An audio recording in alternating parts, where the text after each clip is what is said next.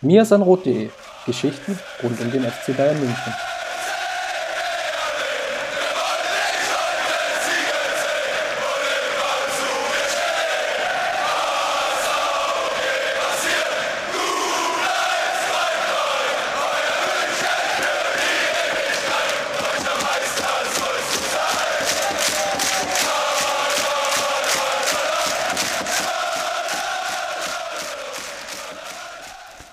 Servus und herzlich willkommen zum Mirsan Roth Podcast Folge 271.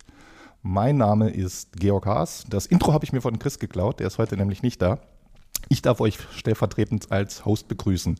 Es ist nämlich schon die zweite Folge diese Woche und heute haben wir ein kleines Special für uns, für euch. Wir schauen auf die Zahlen der Jahreshauptversammlung und ein bisschen mehr. Und wenn ich wir sage, dann ist auch schon klar, dass ich nicht alleine bin. Wenn es um Zahlen geht, haben wir natürlich unseren Experten dafür mit an Bord für Abschlüsse, Bilanzen von Fußballclubs und vieles mehr. Herzlich willkommen, Alex Pellenger.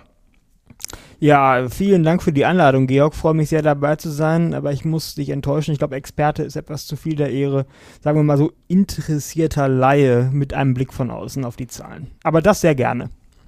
Du, Experte ist jeder, der sich dafür hält heutzutage. Und äh, insofern mit Fremdbezeichnung noch eher. Und äh, glaub uns einfach, wenn wir dich als solcher bezeichnen, dann, dann äh, gehen, wir, gehen wir damit durch. Ich will direkt noch gerade das äh, Housekeeping fertig machen. Ich hoffe, wir bekommen das heute mit der Technik hin ohne Unterstützung der Experten. Falls wir es hinbekommen und es sich vielleicht sogar halbwegs gut anhört, dann ist das unter anderem euch zu verdanken, liebe Patreonen, liebe Unterstützer, denn sowohl Alex als auch ich reden mit äh, von euren Beiträgen gekauften Kopfhörersets und äh, dafür vielen Dank.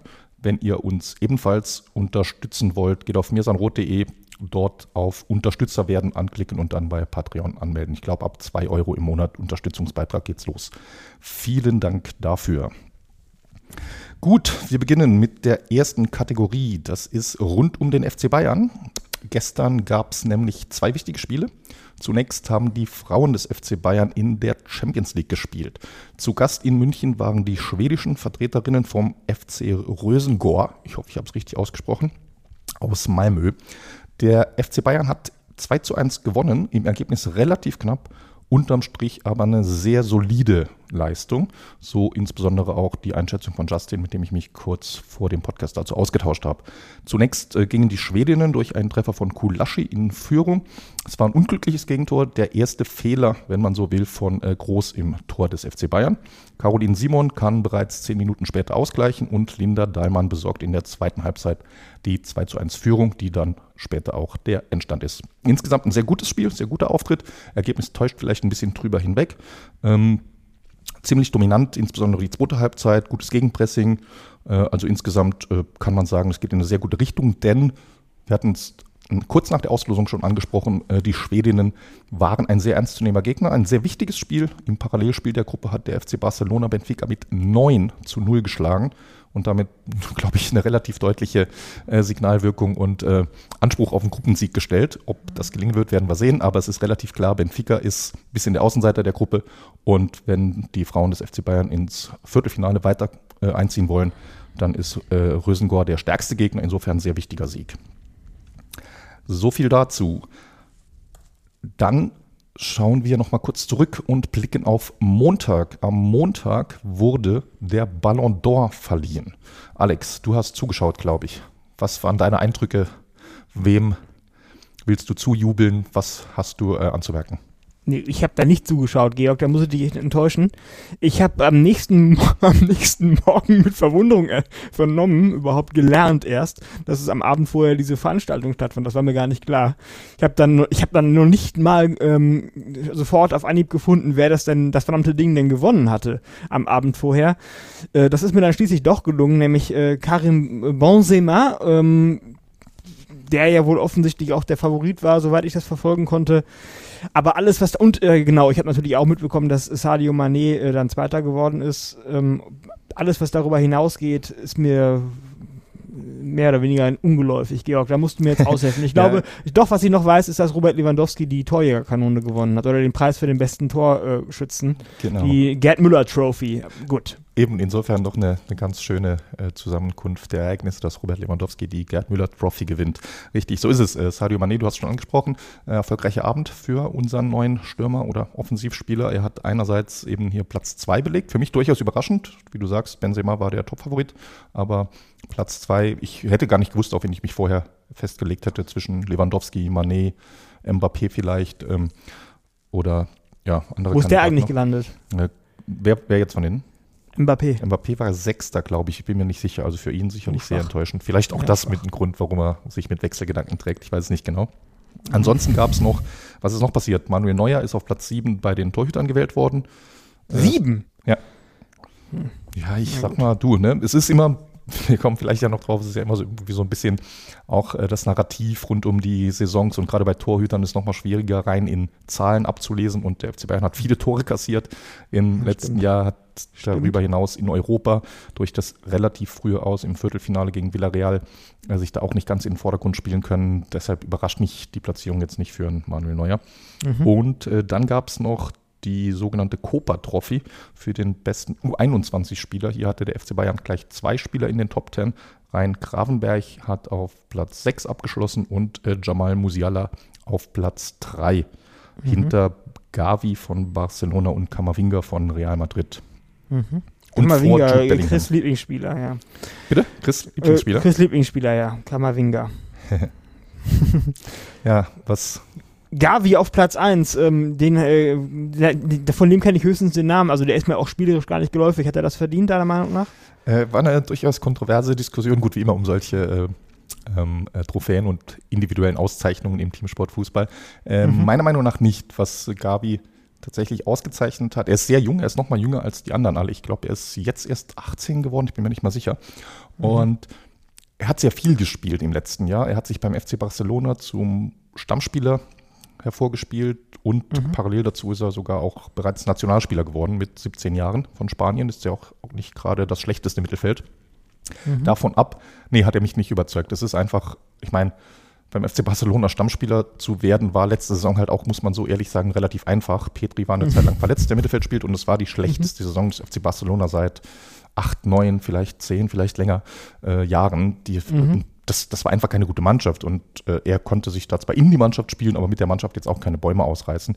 Und wenn ich das so vergleiche, äh, jemand wie Musiala hat einfach für viel mehr Glanzpunkte gesorgt, was er spielen kann und hat sie auch nicht, und nicht nur äh, äh bei Bayern gezeigt, sondern hat sie auch in die deutsche Nationalmannschaft äh, geschafft und insbesondere Jude Bellingham, der trägt meiner Meinung nach Borussia Dortmund. Der ist, ja. spielt ja auch in defensive Position, hat trotzdem deutlich mehr Scorerpunkte als ein Gavi beispielsweise und mehr mhm. Spielminuten als ein Gavi, mehr Minuten in der Champions League als ein Gavi und äh, trägt auch die englische Nationalmannschaft mittlerweile schon. Also in dem Sinne, äh, für mich, wenn ich hätte wählen müssen, ohne Bayern-Brille, hätte ich Jude Bellingham gewählt, mit Bayern-Brille Jamal.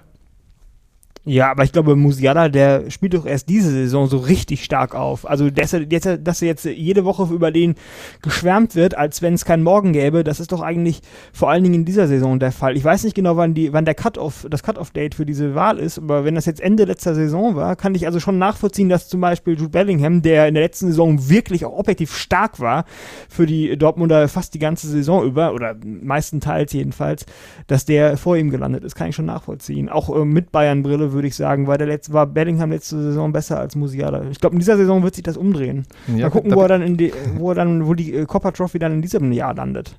Ja, genau, ne, das ist ja auch sowas, äh, am Ballon d'Or gibt es ja jedes Jahr auch viel Kritik und unter anderem war das immer so ein bisschen so eine äh, jahrelang so eine halb unsaubere Abgrenzung, bis wohin geht es eigentlich. Es war früher offiziell eine Kalenderjahresauszeichnung, wurde mhm. gleichzeitig aber ich glaube, wählen durfte man immer so von September bis Oktober, November und dann wurde sie Anfang Dezember verliehen. Das heißt, das hat ja schon so ein bisschen das ad absurdum geführt. Einerseits ja, sollte es für das ganze Jahr sein, andererseits war es das nie wirklich. Neun Monate. Und, ja, ne, und das ist halt immer schon so ein bisschen die Frage gewesen, waren es wirklich neun okay. Monate oder haben die Leute trotzdem auf die ganze, oder haben die Leute so, so 14 Monate so eine Art äh, Blend äh, drüber gelegt, noch die Hinrunde. Oder zwei Wochen? Und, ja, also ist es wirklich so. Nee, die letzten zwei Wochen vor der Wahl, genau. Wäre es gerade gut? Von, ja, wäre es gerade gut und wann ruft welcher Berater noch bei welchem äh, Journalisten an oder Trainer, je nach äh, Auszeichnung, wer wo abstimmen darf. Wer darf ähm, denn da eigentlich abstimmen, Georg? Erzähl mir äh, das doch mal. Ja, unterschiedlich. Ne? Hier für den, für den äh, für den Ballon d'Or an sich, also den jetzt äh, Karim Benzema gewonnen hat, sind es, wenn ich es jetzt richtig im Kopf habe, 100 Journalisten und die setzen sich zusammen aus den 100 Ländern, die die ersten 100 Plätze der FIFA-Weltrangliste belegen und dort dann jeweils ein Vertreter, wie den, äh, wie der bestimmt wird. Das hat wahrscheinlich die, äh, die wer macht das überhaupt? Äh, die L'Equipe oder France Football, die hier den Ballon d'Or verleihen, hat das mhm. mal irgendwann vor Jahren schon oder Jahrzehnten festgelegt und in Deutschland ist das der Kicker und dann der jeweilige Chefredakteur des Kickers, der dort seine Top, okay. Top-Spieler bewerten darf. Genau. Und ist aber tatsächlich ein interessanter Punkt, weil du es ansprichst. Hier Thema äh, Bellingham, äh, Musiala versus Kammerwinger und äh, Gavi. Dort ist es ein bisschen interessant und interessant ist vielleicht der äh, nette Euphemismus. Ich finde es ein bisschen, bisschen absurd, genau. Dort ist es nämlich so, diese Wahl für den besten U21-Spieler, die treffen ausschließlich ehemalige Ballon d'Or-Gewinner. Wenn es wenigstens ehemalige Copper Trophy Gewinner wären, die es ja noch nicht gibt. Ist ganz neu jetzt die Copper Trophy. Genau, richtig? genau, die gibt es noch nicht so lange. Das wäre das wär, das wär aber auch witzig, genau. Ja, nee. Aber, aber, das ist ja wirklich ziemlich kurios. Gibt es da außer Messi und Ronaldo überhaupt noch welche? Ja, noch die zwei. es, gibt, es gibt noch zwei, drei andere, die, die spielen aber tatsächlich auch alle oder spielten zumindest mal eine Zeit ihres Lebens in äh, Barcelona oder Madrid. Und ich glaube, das ist okay. halt auch mit so einem Grund, warum es da so einen kleinen Bias äh, zugunsten der, der spanischen Liga Nein, auf keinen Fall, Georg. Äh, ne, ist, ja, du, es ist, ich, ich weiß Hätte, es nicht. Ne? Das hättest du doch sofort sagen müssen, aber ist doch klar, warum Gavi gewinnt. Ja. Ist, doch nicht ja, so, ist doch nicht so schwierig. Ja, wobei, wobei, so eindeutig ist natürlich nicht. Es ist jetzt Na nicht gut. so, dass, dass nur Spieler von Barcelona gewinnen würden. Letztes Jahr war es zwar auch Petri schon, der gewonnen hat, aber der ist ja auch nur mal ein riesengroßes Talent. Also ich persönlich mag äh, Petri mehr als Gavi. Aber Wo ist denn Ansu Fati gelandet? ja, Weiß man das? Müsste man sich, müsste man sich mal im äh, Detail anschauen. Aber ich glaube, ich habe es jetzt nicht, äh, nicht griffbereit, aber ich glaube, vor, äh, vor drei Jahren war es tatsächlich dann äh, Erling Haaland, der gewonnen gewonnen hat. Nee, pass auf, ich habe zwischendurch, zwischendurch ja, nachgeschaut, das war nicht Haaland, äh, habe ich falsch im Kopf. Es gibt ja auch noch einen Golden Boy, vielleicht verwechsel ich es damit. Das, ähm, auf den wollte ich auch gerade noch zu sprechen kommen. Wer hat eigentlich den Golden Boy dieses Jahr gewonnen? Müssen wir mal abgleichen, die beiden Listen übereinander legen. Äh, das, das, steht noch aus, der Golden Boy kommt noch dieses Jahr. Ach so, okay. Ähm, den, es gibt tatsächlich bisher seit 2018 wird die Copa Trophäe verliehen und es gab bisher vier Gewinner, weil 2020 auch das ausfiel. Der erste Gewinner war Kilian Mbappé, mhm. der zweite Matthijs de Ligt und dann mhm. äh, eben jetzt äh, zweimal hintereinander der FC Barcelona mit Petri und Gavi. Und auch ganz witzig, Musiala ist zweimal nacheinander Dritter geworden. Er war auch letztes Jahr schon Dritter. Okay.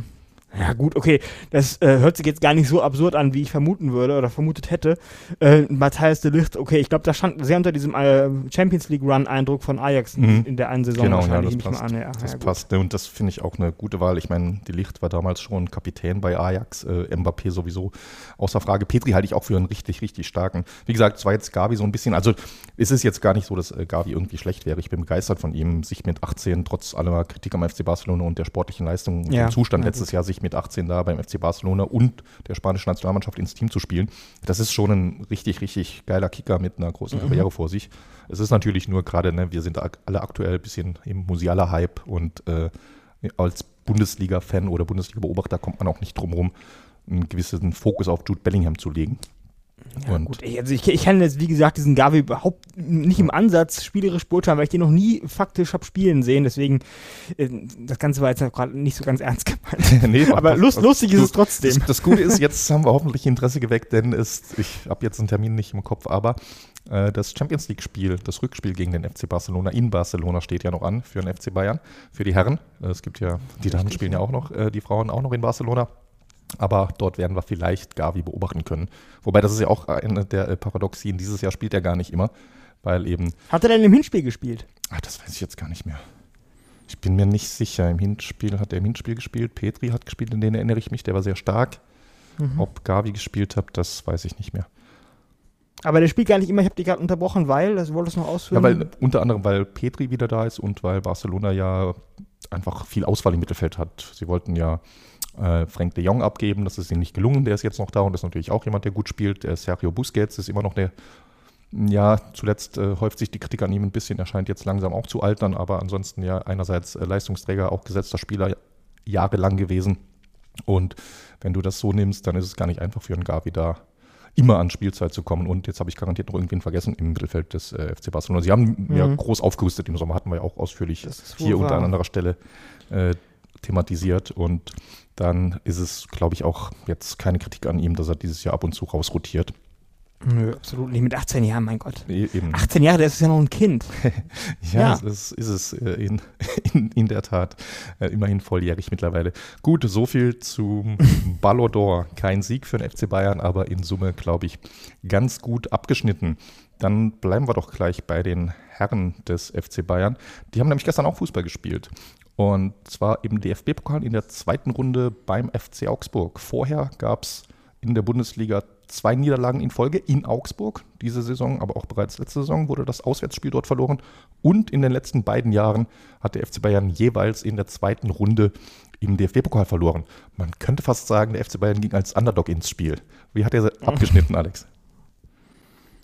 Äh, mir das Spiel äh, der Bayern gut gefallen. Ich habe es leider nicht mit voller Aufmerksamkeit sehen können, deswegen möchte ich mich auch jetzt schon im Vorhinein, ähm, möchte ich bei den äh, Zuhörern um Entschuldigung bitten dafür, dass ich jetzt hier höchstens banale Plattitüden von mir geben werde, äh, in der Analyse in Anführungsstrichen des Spiels, aber das, was ich von dem Spiel äh, gesehen habe, mit äh, halbem Auge, hat mir gut gefallen, mit Ausnahme der, naja, sagen wir mal, ersten Viertelstunde oder 20 Minuten, wo die Augsburger wirklich von Anfang an sich offensichtlich ein Beispiel genommen hatten, schon an so mancher anderer Mannschaften dieser Saison, äh, den Bayern auf den Füßen standen, ähm, sie aggressiv angegriffen haben, so im Mann gegen Mann sozusagen, ähm, und äh, deswegen auch konsequenterweise zu mehreren gefährlichen Torchancen und dann auch zum ersten Tor gekommen sind. Das hat mich sehr beeindruckt, muss ich sagen. Aber dann haben die Bayern sich offensichtlich einmal durchgeschüttelt und äh, gesammelt und das Spiel an sich gerissen und ähm, da, danach ist ja Augsburg im Prinzip untergegangen, mehr oder weniger. Also die nächsten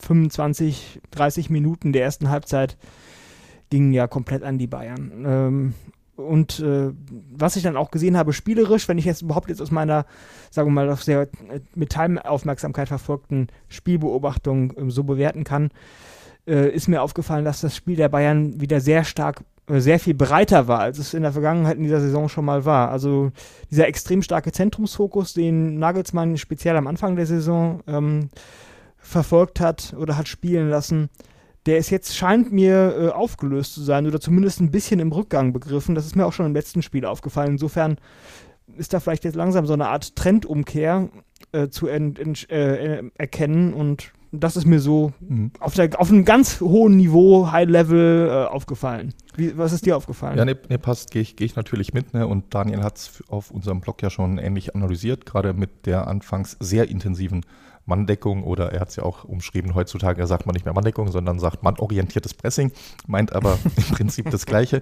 Ähm, Genau. Nee, äh, ist so. Augsburg hat das sehr mutig gespielt anfangs und das war tatsächlich gerade das 1-0, das war so auch aus so einer Pressingphase entstanden. Das heißt, wo sie wirklich es geschafft haben, den FC Bayern in der eigenen Hälfte einzuschnüren Ja, und Bayern ja, gar nicht ja. rausgekommen ist und dann äh, Bayern Nach einem Abschlag von Ulreich. Genau, ne? ja, es war, wobei es war kein Abschlag, glaube ich, sondern es war ein Rückpass auf Ulreich, Ja, den er ja, dann ja, nur noch als Befreiungsschlag hinten rausschlagen Genau, konnte, weil genau, äh, alles zugestellt war. Und das ist ja eigentlich so, wie Bayern sonst ab und an Gegner einschnürt. Also das haben sie, genau wie du sagst, die ersten Minuten richtig gut gemacht und sich mit dem Tor verdient, belohnt. Ich hatte dann aber auch gleich schon das Gefühl, das war vielleicht sogar für Augsburg zu früh, de, äh, dieses 1 zu 0, weil dass die das in der Form gegen Bayern nicht 90 Minuten durchhalten würden, war klar. Und Ja, aber interessante Frage, Georg. Kann man generell ein Tor zu früh schießen? Ich glaube schon, ja.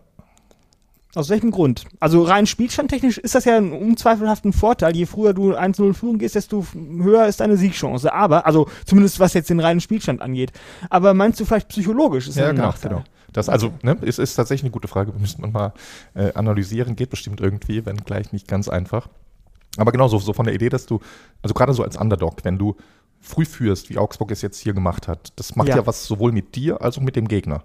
Genau. Zum einen du selbst, Stimmt. Augsburg, du sagst, okay, ich habe die Führung und dann spielst du ein bisschen anders. Nicht immer, aber oft. Und zwar, du willst dann die Führung verteidigen.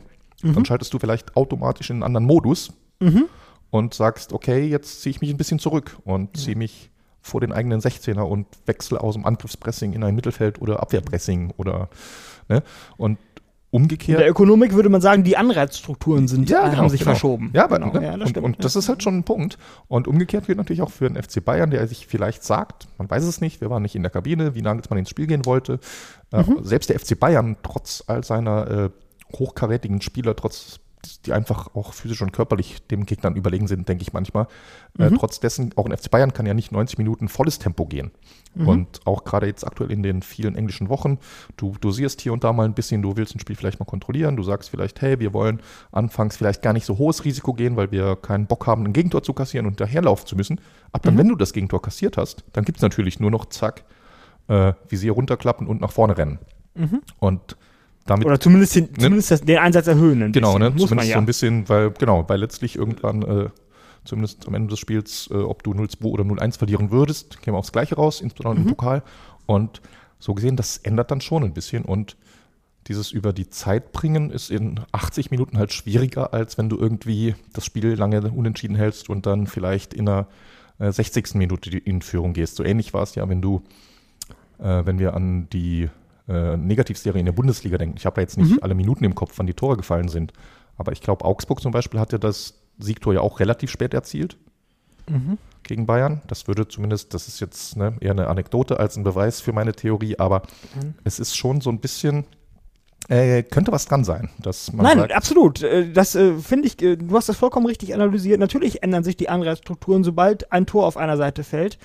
Ähm, ähm, und ob, dann kommt es immer darauf an, ob die Spieler auf diese Anreize, die veränderten Anreize dann reagieren oder nicht oder wie sie darauf reagieren. Für denjenigen, der in Führung geht, gibt es einen stärkeren Anreiz als vorher, die Führung nicht wieder zu verlieren, äh, die es vorher ja auch gar nicht gab. Und für denjenigen, der nicht in Führung ist, und gerade in einem Pokalspiel, wo eine Niederlage ja auch ein Ausscheiden aus dem Wettbewerb bedeutet, nicht wie in der Bundesliga, in der nächsten Woche haben wir eine neue Chance sozusagen, ähm, ist natürlich ein stärkerer Anreiz dann nach, der, nach dem Rückstand gegeben, diesen Rückstand aufzuholen. Insofern äh, ändert das natürlich psychologisch schon relativ viel, da hast du recht. Und ich würde mal vermuten, das wäre ja auch anreizkompatibel dann, dass je später ein Spiel, ähm, äh, je später eine Mannschaft in Führung geht und je näher dann das Ende des Spiels schon ist, dass dann natürlich auch desto stärker relativ gesehen diese Anreize für die jeweilige Mannschaft werden. Einmal der positive und einmal der, also der, der Angriffsanreiz und einmal der Verteidigenanreiz für die andere Mannschaft. Insofern gebe ich dir auch recht und natürlich auch mal abgesehen davon, dass es dann auch weniger Zeit noch zu überbrücken ist, dieses, äh, diesen Spielstand zu verteidigen. Insofern leuchtet mir natürlich auch vollkommen ein, wenn du sagst,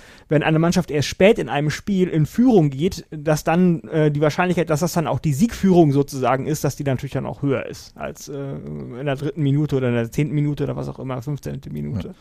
Genau, Im ich habe ich, ich hab gerade mal geschaut, im äh, Ligaspiel war es die 59. Minute, in der Berisha Mhm. das 1-0 für Augsburg gemacht hat. Also fast wie antizipiert, so dass sie dann danach noch 30 Minuten plus Nachspielzeit überbrücken mussten.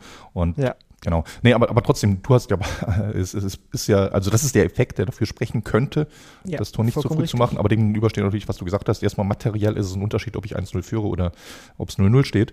Insofern wäre es spannend, das, äh, ja, das abzuwägen, was überwiegt. Äh, Ich habe mir dieses Tor übrigens, äh, Georg, ähm, relativ ausführlich angeguckt, nochmal in der Wiederholung sogar nochmal zurückgespult und nochmal angeguckt.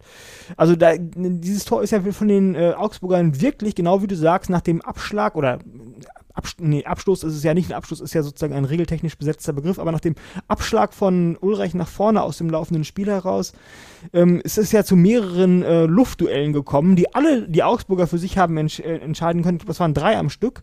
Dann fiel der Ball zu Rex Bejai, der ablegte auf einen Spieler, der außerhalb des 16ers, Petersen hieß der, glaube ich, äh, stand und von da abzog. Das Spiel hatte wahrscheinlich, das Tor hatte wahrscheinlich auch einen relativ geringen ähm, Expected Goal Value, würde ich mal vermuten. Da lief also im Prinzip für die Augsburger alles zusammen, aber es war eigentlich äh, zu dem Zeitpunkt eine verdiente Belohnung für das sehr engagierte und sehr aggressive Pressing, der mannorientierte Pressing, wie du es gerade so schön Ja. genannt hast, der Augsburger bis zu, ich würde es ja Manndeckung nennen, aber na gut, Genau, bis ne? zu dem, Ja, bis zu genau, dem ne? Zeitpunkt. Äh, Es war, wenn du so willst, so ein Tor, wie es sonst der FC Bayern öfters mal macht, wo genau wie du sagst, ne, es müssen drei, vier, fünf Zufälle in Folge muss Mhm. äh, jeweils beim Münzwurf Kopf kommen oder ähnliches, äh, vielleicht auch äh, ein bisschen mehr.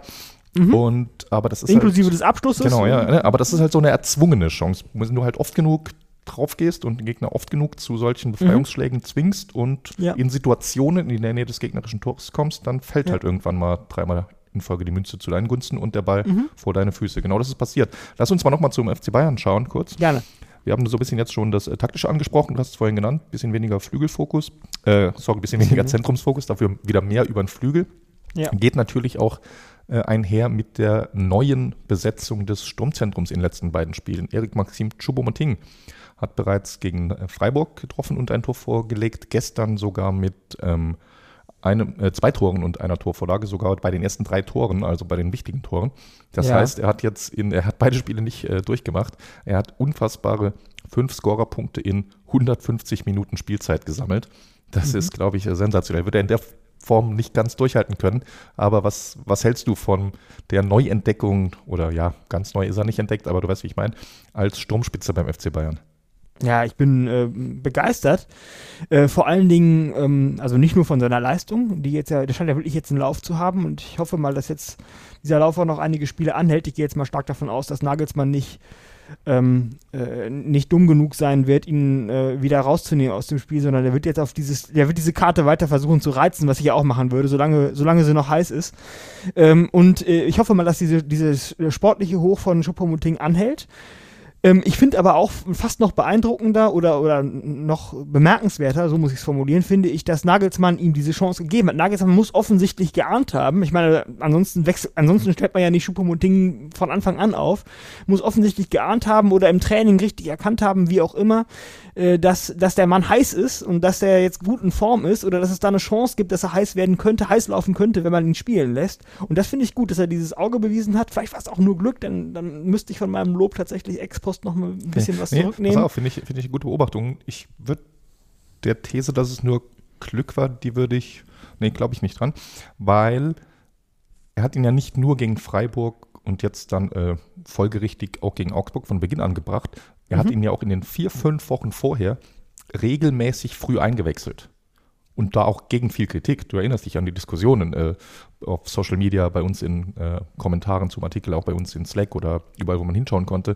Warum Ja. wechselt er immer Choupo-Moting ein? Äh, Richtig, hier, alter Mann, richtig. Backup, den brauchen wir nicht mehr. Wir haben doch so super tolle Talente mit, äh, Warum gibt man nicht Grafenberg die Chance? Tell und insbesondere Gravenberg. Ne, es fehlt ja nicht mehr viel. Dann gehen die äh, Fackelmärsche los an die Säbener Straße, dass Gravenberg endlich spielen möge. Und und gegen diese Stimmung, nenne ich es mal von außen, hat er Ja. ja in den Wochen vorher äh, Chupo nach und nach Einsatzzeit gebracht. Und es war klar, Chupo war ja lange raus, auch im Sommer über war er ja, äh, ich weiß gar nicht mehr, war er erkrankt oder verletzt. Jedenfalls hat er ein Stück weit gefehlt im Sommer. Ich glaube, in den USA durfte er gar nicht mitreisen, weil er nicht geimpft ist. Diverse, ah, diverse äh, Problemchen rund um ihn. Und äh, da hätte man ja auch einfach sagen können, okay, Chupo ist jetzt äh, irgendwie, der Kader ist voll, der Kader ist breit, Chupo ist erstmal außen vor und ich ziehe das jetzt durch mit meinem fluiden, beweglichen Angriffsspiel und die, die Kids dürfen ran, Grafenberg und Tell, aber er hat gesagt, nee, ich bringe Chupo sukzessive hier wieder ans Team ran, weil er wahrscheinlich schon vor drei, vier Wochen sich überlegt hat, okay, ich brauche diese Alternative. Er hat wahrscheinlich jetzt nicht antizipiert, dass er in zwei Spielen äh, drei Tore und zwei Torvorlagen beisteuert, aber dass er sagt, Chupo gibt mir eine Alternative, die die anderen mir nicht geben, in äh, taktischer und auch vielleicht personeller Natur. Das hat er jetzt durchaus von langer Hand geplant. Zumindest äh, sieht es danach aus. Interessant. Das äh, war mir jetzt in diesen äh, Details, äh, in diesen Einzelheiten, auch mit den Einsatzzeiten, den Aufwachsenden sozusagen im Laufe der Zeit gar nicht bewusst. Aber du hast natürlich recht, diese Diskussion gab es ja. Warum lässt er eigentlich äh, Schupo spielen und nicht Grafenberg beispielsweise ähm, oder Tell? Ja, richtig, nicht schlecht, nicht schlecht. Dann hat, äh, aber hat denn Schupo, das ist mir jetzt gar nicht präsent, in den letzten Spielen, in denen er immer eingewechselt wurde, auch schon, sagen wir mal, durch seine Leistung gerechtfertigt, dass er im Spiel danach wieder früh eingewechselt wurde? Ja, ist immer ein bisschen schwierig, ne? je nachdem, wann, wo, wie du eingewechselt wirst. Einige der Spiele äh, gegen Pilsen beispielsweise, die waren auch früh entschieden und dann zweite Halbzeit Hm, ja, äh, jeweils mit ein bisschen, bisschen weniger Tempo. Würde ich aber fast nicht sagen. Also es war jetzt nicht so, ich kann mich an keine einzige Stimme irgendwo erinnern, die da gesagt hätte, ey, Chupo war so stark heute oder dass er eingewechselt wäre und irgendwie ein Doppelpack oder sowas. Das, das gab es ja nicht, ne? Okay. Äh, in dem Sinne, aber er hat wahrscheinlich das gemacht, was Nagelsmann von ihm sehen wollte und das hat ihm gereicht, um ihm da sukzessive. Es war jetzt auch nicht so, äh, dass da jetzt wirklich du sagen kannst, es war für Spiel für Spiel drei Minuten mehr. Äh, es war schon so ein bisschen, wie das dann ja immer so ist. Ich habe es jetzt gerade mal in der Zwischenzeit äh, aufgerufen. Ne? Also wie gesagt, er hatte gegen ähm, gegen Pilsen kam er in der Halbzeit rein im Hinspiel, das 5 zu 0 ausging. Da hat er noch ein Tor gemacht. Ähm, aber das war natürlich als Gegner jetzt nicht der allerstärkste. Und vorher hatte er in der Bundesliga, hatte er äh, laut Transfermarkt zumindest erst gegen Stuttgart 21 Minuten, dann gegen Augsburg 12, gegen Leverkusen 16, gegen Dortmund 8. Äh, genau, das waren so seine Einsatzzeiten und da war ohne Scorerpunkt zumindest. Ob er da jetzt, das kann ich dir tatsächlich gar nicht sagen, wie er da spielerisch überzeugt hat, weil das war dann jeweils schon sehr kurz vor Schluss. Und ja, okay. zumindest hat er in keinem von den knappen Spielen, äh, Augsburg, das ja verloren ging, und äh, Dortmund und Stuttgart, die unentschieden ausgingen, hat er zumindest nicht irgendwie am Ende noch zu einem Sieg beitragen können. au contraire, du weißt ja, in Dortmund äh, äh, war es ja umgekehrt, dass Dortmund das Spiel am Ende noch gedreht hat, zum Unentschieden hin. Also es ist jetzt nicht so, dass du sagen kannst, ja, boom, das hat er sich unbedingt verdient und wie gesagt, ich will Pilsen und das Tor gegen Pilsen nicht abwerten, aber äh, beim 5 zu 0 ein Tor beizustellen gegen Pilsen, alleine reicht das jetzt auch nicht, dass du sagen, gesagt hättest, danach muss er unbedingt von Anfang an spielen. Aber mhm. es war dann wohl eher so die Kombination aus Trainingsleistung, taktischer Plan und aber zumindest auch wahrscheinlich einfach auch ein Stück weit äh, wieder aufbauen, ne? nachdem er vorher lange nicht gespielt hat. Äh, mhm. Äh, in den ersten fünf, sechs, sieben Spielen gar nicht zum Einsatz gekommen ist, dass einfach Nagelsmann gesagt hat, okay, er hat da einen Plan mit Chupo, aber er baut ihn halt nach und nach ein bisschen auf, bis er, bis er die Kraft auch hat, von Anfang an zu gehen. 90 Minuten ja. ist er noch nicht gegangen. Er hat jetzt im Pokal immerhin 85 gespielt. Ja, gut, das ist ja gut wie 90. Aber äh, nochmal eine Frage jetzt in diesem Kontext. Auf der anderen Seite der, der Medaille ist es natürlich immer, immer der Spieler, dem gegenüber Chupo vorgezogen worden ist. Gibt es denn ähm, äh, aus deinen Diskussionen, weißt du aus deinen Diskussionen mit Justin und Chris oder aus, der, aus deinem Medienkonsum, warum Tell und Grafenberg gerade so einen schweren Stand haben? Jetzt äh, liegt das nur daran, weil Schupo gerade so gut ist oder liegt das auch daran, weil die beiden aus irgendwelchen Gründen, die mir jetzt äh, nicht präsent sind, Probleme haben? Und ja, wenn ja, welche sind das? Ja, würde ich, muss man glaube ich auch nochmal differenzieren. Also allein zu sagen, Schupo bekommt ein paar Minuten und äh, das ist eins zu eins der Trade und dafür spielen die anderen nicht, das, so kann man es glaube ich nicht machen. Dafür sind die alle auch von der Position her zu variabel variabel. Gerade mhm. Tell, der ja, noch am nächsten kommt als Offensivspieler, aber auch ein Tell hat ja bisher auch äh, in seinen Einsätzen für den FC Bayern hat er ja auch gar nicht immer als Sturmspitze gespielt, sondern ist auch über links gekommen äh, oder ähnliches. Das heißt, es gibt überhaupt kein Problem, dass die beiden nebeneinander spielen. Und bei Grafenberg ist es ja in dem Sinne noch krasser. Äh, Grafenberg ist ja äh, bisher nur als Mittelfeldspieler eingesetzt worden, als je nachdem, wie man es will, Teil der Doppel-6 oder Teil der Doppel-8. Und äh, da würde ich insofern würde ich auch äh, differenzieren bei der Antwort. Äh, Tell sehe ich überhaupt kein Problem. Also ich finde, der, der Junge ist 17. Wir haben es vorhin gerade gesagt, äh, Gavi haben wir jemanden gesehen, der sich mit 17 schon in einen Stamm gespielt hat. Äh, das ist aber so selten, dass es bei Gavi gereicht hat, dass er dafür mit dem äh, Ballon d'Or Copa, Copa, Kepa, Copa Trophy ausgezeichnet wurde. Äh, das ist also nicht der Standard. Ne? Und auch äh, wir, ich glaube, vielleicht kommt da demnächst mal noch eine kleine Analyse von Lukas. Ich kündige sie einfach mal an, dann haben wir ihn schön unter Druck gesetzt, der sich so ein bisschen anschauen wollte, wann sammeln junge Spieler auf ihrem Weg in die äh, Stammspieler-Leistungsträger-Mannschaft, äh, auf ihrem Weg dahin, wann sammeln die wie viele Einsatzminuten? Und wenn du da zurückdenkst, ich meine, die Zahlen hat niemand im Kopf, aber Kimmich, äh, Alaba, Schweinsteiger, Philipp Lahm, äh, Thomas Müller, das dauert. Niemand spielt mit 17 substanziell mehr Minuten als jetzt äh, Matthias Tell diese Saison. Selbst Jamal Musiala, ne, du hast es vorhin richtigerweise gesagt, er hat letzte Saison doch gar nicht immer gespielt. Er war zwar gut, aber so viele Minuten hatte er gar nicht. Und der ist schon. Der war auch nicht immer gut. Und der ist schon zwei Jahre älter als Tell jetzt. Ne? Und mhm. wenn du das überlegst, das heißt, Tell ist da eigentlich, finde ich, der war halt ein bisschen teuer, aber wenn du das ausklammerst, so sind die Preise halt heutzutage. Ja. Der hat ja auch vorher in äh, Rennes hatte er kaum Einsatzzeit in der ersten französischen Liga gehabt. Also für Tell ist die Entwicklung, finde ich, ganz normal, total im mhm. Soll. Ja. Sehe ich überhaupt kein Problem. Bei Gravenberg ist es ein bisschen anders, völlig klar. Wir haben ja vorhin gesagt, Gravenberg Platz 6 in dieser äh, beste U21-Spieler. Und äh, in Verbund mit solchen Leuten wie Jude Bellingham, Jamal Musiala, äh, Gavi, wen habe ich vergessen? Äh, Kamavinga und äh, Mendes, Linksverteidiger von Paris, waren die anderen Top 5 das, und Grafenbecher als Sechster dahinter. Das heißt, da hat man legitimerweise den Anspruch, da will man spielen. Und er ist auch keine 17 mehr, sondern äh, 19 und mittlerweile oder mittlerweile schon 20. So, bei Grafenbecher ist die Situation halt eine andere. Er hat das Problem, dass er im zentralen Mittelfeld spielt und dass der FC Bayern aktuell taktisch nur mit zwei Spielern dort spielt.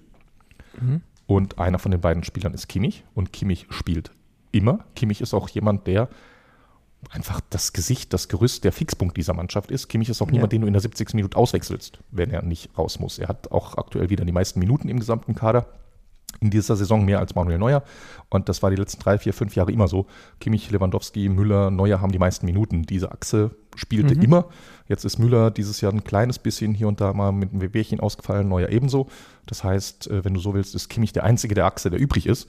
Äh, Manet spielt sich da vielleicht so ein bisschen neu rein, der immer spielt und bisher noch nie verletzt war. Aber Kimmich ist absolut gesetzt. Das heißt, wir haben nur noch einen freien Platz neben Kimmich. Und für diesen freien Platz kommen in Frage Leon Goretzka, Marcel Sabitzer und Even Rhein Grafenberg. Und das ist eine Scheißsituation. Weil das kannst du nicht so durch Rotation hin kriegen, hinbasteln, dass die alle drei genug spielen. Das geht einfach nicht. Da gibt es nicht genug mhm. Spielzeit für. Leon Goretzka, der Mann hat Ansprüche. Der ist deutscher Nationalspieler, der will zur WM und will dort in die Startelf. Der hat äh, vor einem halben Jahr beim FC Bayern verlängert für kolportierte 15, 16, 17 Millionen Jahresgehalt. Das mhm. ist, und der spielt gut, ne? Er macht Tore, er, er ist einfach gut. Marcel Sabitzer war so, äh, überall der Gewinner der Vorbereitung und der ersten Saisonphase, weil er sich da so ein bisschen neu erfunden hat. Wir hatten ihn Katsche Schwarzenbeck, äh, Katsche Sabica mhm. getauft, weil er als einziger von all diesen ein bisschen offensiv denkenden Mittelfeldspielern der einzige war, der sich dahingehend verändert hat und sein Spiel adaptiert hat, dass er abgesichert hat, dass er vor der Abwehr gewartet hat, wenn Kimmich seine Ausflüge gemacht hat. Und hat sich auch seine Spielzeit hart erkämpft, hart erarbeitet und verdient. Und da, ja, da ist es nicht so leicht, Gravenberg Minuten zu bringen. Und, mhm. und das ist ja auch einfach im Zentrum, wenn es läuft, die Spiele. Und wenn sie nicht entschieden sind, du wechselst dann ja auch nicht auf der 6 aus. Das ist ja, das ändert ja die ganze Struktur, die ganze Statik von deinem Spiel. Das machst du nicht. Was du typischerweise machst, was immer, das, da gibt es ja auch tausende Statistiken zu, ist ja aber auch offensichtlich, die meisten Wechsel sind Offensivspieler. Wenn du standardmäßig mhm. spielst, du führst 2-0, 3-0, Spiel ist entschieden, was passiert? Thomas Müller, äh, Sadio Mané, Choupo-Moting gehen raus und äh, Tel, Coman oder wer auch immer kommt noch rein, sammelt offensiv ein bisschen Spielzeit. Das ja. sind die klassischen Wechsel, die du als erstes machst. Ne? Defensivspieler, Innenverteidiger wechselst du ja nur aus, wenn jemand verletzt ist. Und äh, mit Sechsern ist es nicht viel anders. Und, mhm. und das macht es schwer für Grabenberg, da auf Minuten zu kommen. Leuchtet mir vollkommen ein. Vor allen Dingen, weil ich aus meiner laienhaften Perspektive, der jetzt auch nicht wirklich jedes Spiel aufmerksam über 90 Minuten verfolgt, äh, auch Sabitzer dann sogar noch vor Gravenberg sehen würde momentan. Wo ich mich schon frage, warum spielt der eigentlich nicht? Aber mit genau der Erklärung, die du gerade gebracht hast, dass Goretzka äh, mit dem, vor dem Hintergrund, dass Goretzka äh, spielt, ähm, ist, das, ist es ja selbst für jemanden, der in dieser Saison wirklich am Anfang der Saison, ich kann mich noch an unsere Podcasts am Anfang der Saison erinnern, nach den Bochum und, und, und Frankfurt-Spielen, ähm, der ja wirklich aufgeblüht ist. Selbst für den ist es ja fast nicht möglich, in den Kader zu kommen. Und dann Grafenberg natürlich nochmal eine Stufe schwerer, ja, eben, ähm, genau, ne? Haben. Eben, das ist es. Und der ist in dem Sinne, er gibt, weißt du, Sabitzer gibt halt was extra, weil er taktisch was anderes anbietet. Das siehst du ja auch wieder jetzt in den letzten zwei, drei Spielen. Goretzka spielt individuell super, aber wir haben wieder größere Löcher in äh, seinem Rücken, weil er und Kimmich, Kimmich hat jetzt zweimal ein bisschen die defensivere Rolle übernommen, aber Kimmich spielt die defensive halt Rolle halt nie so defensiv, wie äh, ein Sabitzer sie spielt oder ein Jens mhm. Jeremies, äh, Kammerwinger oder äh, wen auch immer du nehmen würdest. Und äh, das ist halt der Unterschied. Das heißt, Sabitzer gibt so eine taktische Option und äh, Goretzka ist der Starspieler und äh, Grafenberg ist so ein bisschen, äh, ja, stuck in the middle.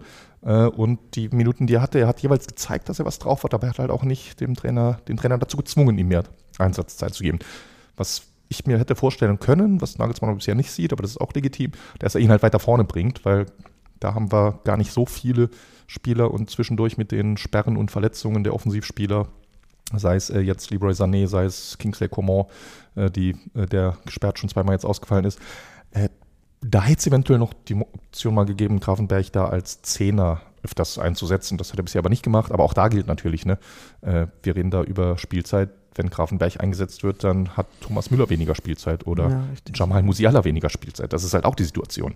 Wer äh, mhm. Grafenberg fordert, der sagt gleichzeitig Goretzka, Thomas Müller, Jamal Musiala sollen weniger spielen. Kann man so sehen. Ich bin da aber bei Nagelsmann und finde es legitim, das nicht so zu sehen. Ja, absolut. Wir haben ja gerade schon über Psychologie in Bezug auf Spielstände ähm, äh, gefachsimpelt. Ich würde mal vermuten, das ist auch ganz ähnlich bei Psychologie in Bezug auf Kadermanagement, welchen Spieler das sich spielen. Das kann man ja wahrscheinlich bei, bei solchen Persönlichkeiten äh, mit den Ansprüchen ähm, und auch dem Selbstverständnis wie Kimmich, Goretzka, Müller, äh, Gnabry, Sané, Mane und wer da sonst noch so alles rumturnt, ähm, da kann man wahrscheinlich auch nur beliebig nach Leistung aufstellen, äh, nicht beliebig nach Leistung aufstellen oder nur zu einem beliebigen Grad, äh, zu einem begrenzten Grad nach Leistung aufstellen, sondern muss auch darauf achten, dass diese Leute einem ihrem Standing in der Mannschaft, ihrem Anspruch ähm, angemessene Einsatzzeit bekommen. Und dann fällt natürlich jemand wie Gravenberg, der 19 ist, der frisch ist, der im Prinzip im Weltfußball noch ein unbeschriebenes Blatt ist, fällt natürlich dann auch schnell hinten runter. Oder hat, du, läuft, hat zumindest ja. eine höhere Wahrscheinlichkeit, schnell hinten runter. Nee, finde ich super wichtiges äh, Thema. Ne? Irgendwo die Tage, ich habe es nicht gelesen, nur irgendwo aufgeschnappt, Überschrift dazu gelesen. Äh, Salihamidzic hat auch ein, ein relativ langes Interview, glaube ich, gegeben. Könnte die Zeit gewesen sein, ich weiß es nicht mehr. Äh, dazu, welche Profile sie scouten, welche Spieler der FC Bayern sucht. Also jetzt nicht nur vom sportlichen Talent her, das natürlich auch, dass sie irgendwie verschiedene Dinge extrem gut machen sollen, aber auch die Persönlichkeit. Ne? Und das kennen wir, das ist schon länger so. Man sucht beim FC Bayern genau das, was du gerade beschrieben hast. Man sucht Spieler, die irgendwie den Kopf oben tragen. Man sucht Spieler, die beleidigt sind, wenn sie nicht spielen. Man sucht Spieler mit dem höchsten Anspruch an sich selbst, die am Mhm. liebsten wie Josh Kimmich 90 Minuten in jedem Spiel machen und in jedem Trainingsspiel wahrscheinlich auch. Und dort ist er Mhm. wahrscheinlich genauso sauer, wenn er ein Spiel verliert, wie, wie auf einem äh, großen Platz. Und, und das ist halt das Ding. Und wenn du genau solche Spieler hast und genau solche Spieler sind Thomas Müller, sind äh, Josh Kimmich, ist Leon Goretzka, dann kannst du nicht sagen, hey Leon, bleib doch mal draußen, ich will dem Jungen ein bisschen spielen lassen. Dann sagt der Leon, nee. Und das ist vielleicht genau der Unterschied zwischen dem FC Bayern und äh, drei, vier anderen Vereinen, die auch talentierte Spieler haben. Da hat ein Goretzka gesagt, nee, ich spiele, Junge, wenn ich gut genug bin, Trainer. Wenn ich nicht gut genug bin, lass mich draus, aber ich mache doch hier nicht freiwillig Platz. Genau. Und wenn, und wenn er es nicht dem Trainer sagt, dann äh, sorgt das vielleicht eventuell äh, hintenrum für Missmut in der Kabine und dann ist der Trainer wahrscheinlich äh, schneller ähm, mit der mit dem Unwillen seiner Mannschaft konfrontiert, als es ihm lieb ist. Oder ja, eben, ne? Ja, natürlich, ne? Ich meine, Nagelsmann stand unter Druck, überall auch. Äh, überall wurde er nicht überall angezählt, aber zumindest kritisiert für, ob es jetzt die, nur die Ergebniskrise war oder auch die spielerische Krise. Äh, ist ja. Ja. auch eine philosophische Frage, aber Nagelsmann steht und äh, stand unter Druck, dürfte ein bisschen weniger geworden sein. Und auch dann, ey, auch ein Trainer kämpft für sich. Auch da gilt ein Stück weit Opportunismus Natürlich, und äh, Überlebenswille. Und dann kannst du dir auch dreimal überlegen, was hat denn jetzt Priorität im Oktober 2022 für Ju Julian Nagelsmann? Jedes Spiel Genau. zu gewinnen oder, Oder mannschaftlicher Frieden. und mannschaftlicher Frieden oder rein Oder mannschaftlicher Frieden. Nee, nee, aber nee, ich, ja, aber das, nee, nee, so meine ich es nicht, sondern ich meine jedes Spiel zu gewinnen und mannschaftlichen Frieden zu haben, weil du mit Leon Goretzka und Thomas Müller gut umgehst und die zufriedenstellst oder Okay, ja, okay, Rhein sorry. Gravenberg entwickeln. Und da ist für mich in der Prioritätenliste für einen Trainer den 19-jährigen Neuzugang aus Ajax zu entwickeln, nachvollziehbarerweise nicht Prio 1. Okay, ja, das äh, hatte dich jetzt gerade dummerweise unterbrochen, obwohl ich noch gar nicht verstanden hatte, worauf du hinaus wolltest. Du hast natürlich recht. Du hast natürlich jetzt in deiner Erklärung die beiden Ebenen Leistung der Mannschaft und äh, Zufriedenheit der Spieler äh, verbunden. Äh, man kann das ja analytisch zumindest trennen und kann, also un auch unabhängig davon, wie gut die Mannschaft ist, ist im Oktober 22, äh, wenn, der Sp wenn der Trainer unter Druck steht ähm, und sich rechtfertigen muss, ähm, auch vor dem eigenen, äh, vor, vor dem eigenen Team und nicht nur vor der Öffentlichkeit oder vor den, vor den Journalisten, ist wahrscheinlich äh, dem Trainer, sind die, sind die Anreize für den Trainer so gesetzt, dass er dann lieber die Mannschaft aufstellt, die ihm den größten innerteamlichen Frieden beschert, als die Mannschaft, die eventuell äh, Leute wie Grafenberg oder Tell, äh, Grafenberg oder Tell oder Masraoui oder wie auch immer, wem auch immer Spielzeit gibt. Eben, eben drum. In dem Sinne würde ich sagen, machen wir einen Deckel auf die Mannschaft So und es. kommen zu unserem Main-Event, wenn man will, des heutigen Tages, die Jahreshauptversammlung. Der FC Bayern hat mal wieder seine Mitglieder eingeladen. Es sind relativ wenige gekommen. Ich habe irgendwo die Zahl, nee, ich habe sie nicht mehr im Kopf, waren es 1600? Nee, kann falsch sein. Äh, anyhow, äh, der FC Bayern hat, wie gesagt, äh, die Mitglieder zur Jahreshauptversammlung geladen. Unter anderem stand Herbert Heiner und sein Präsidium zur Wiederwahl.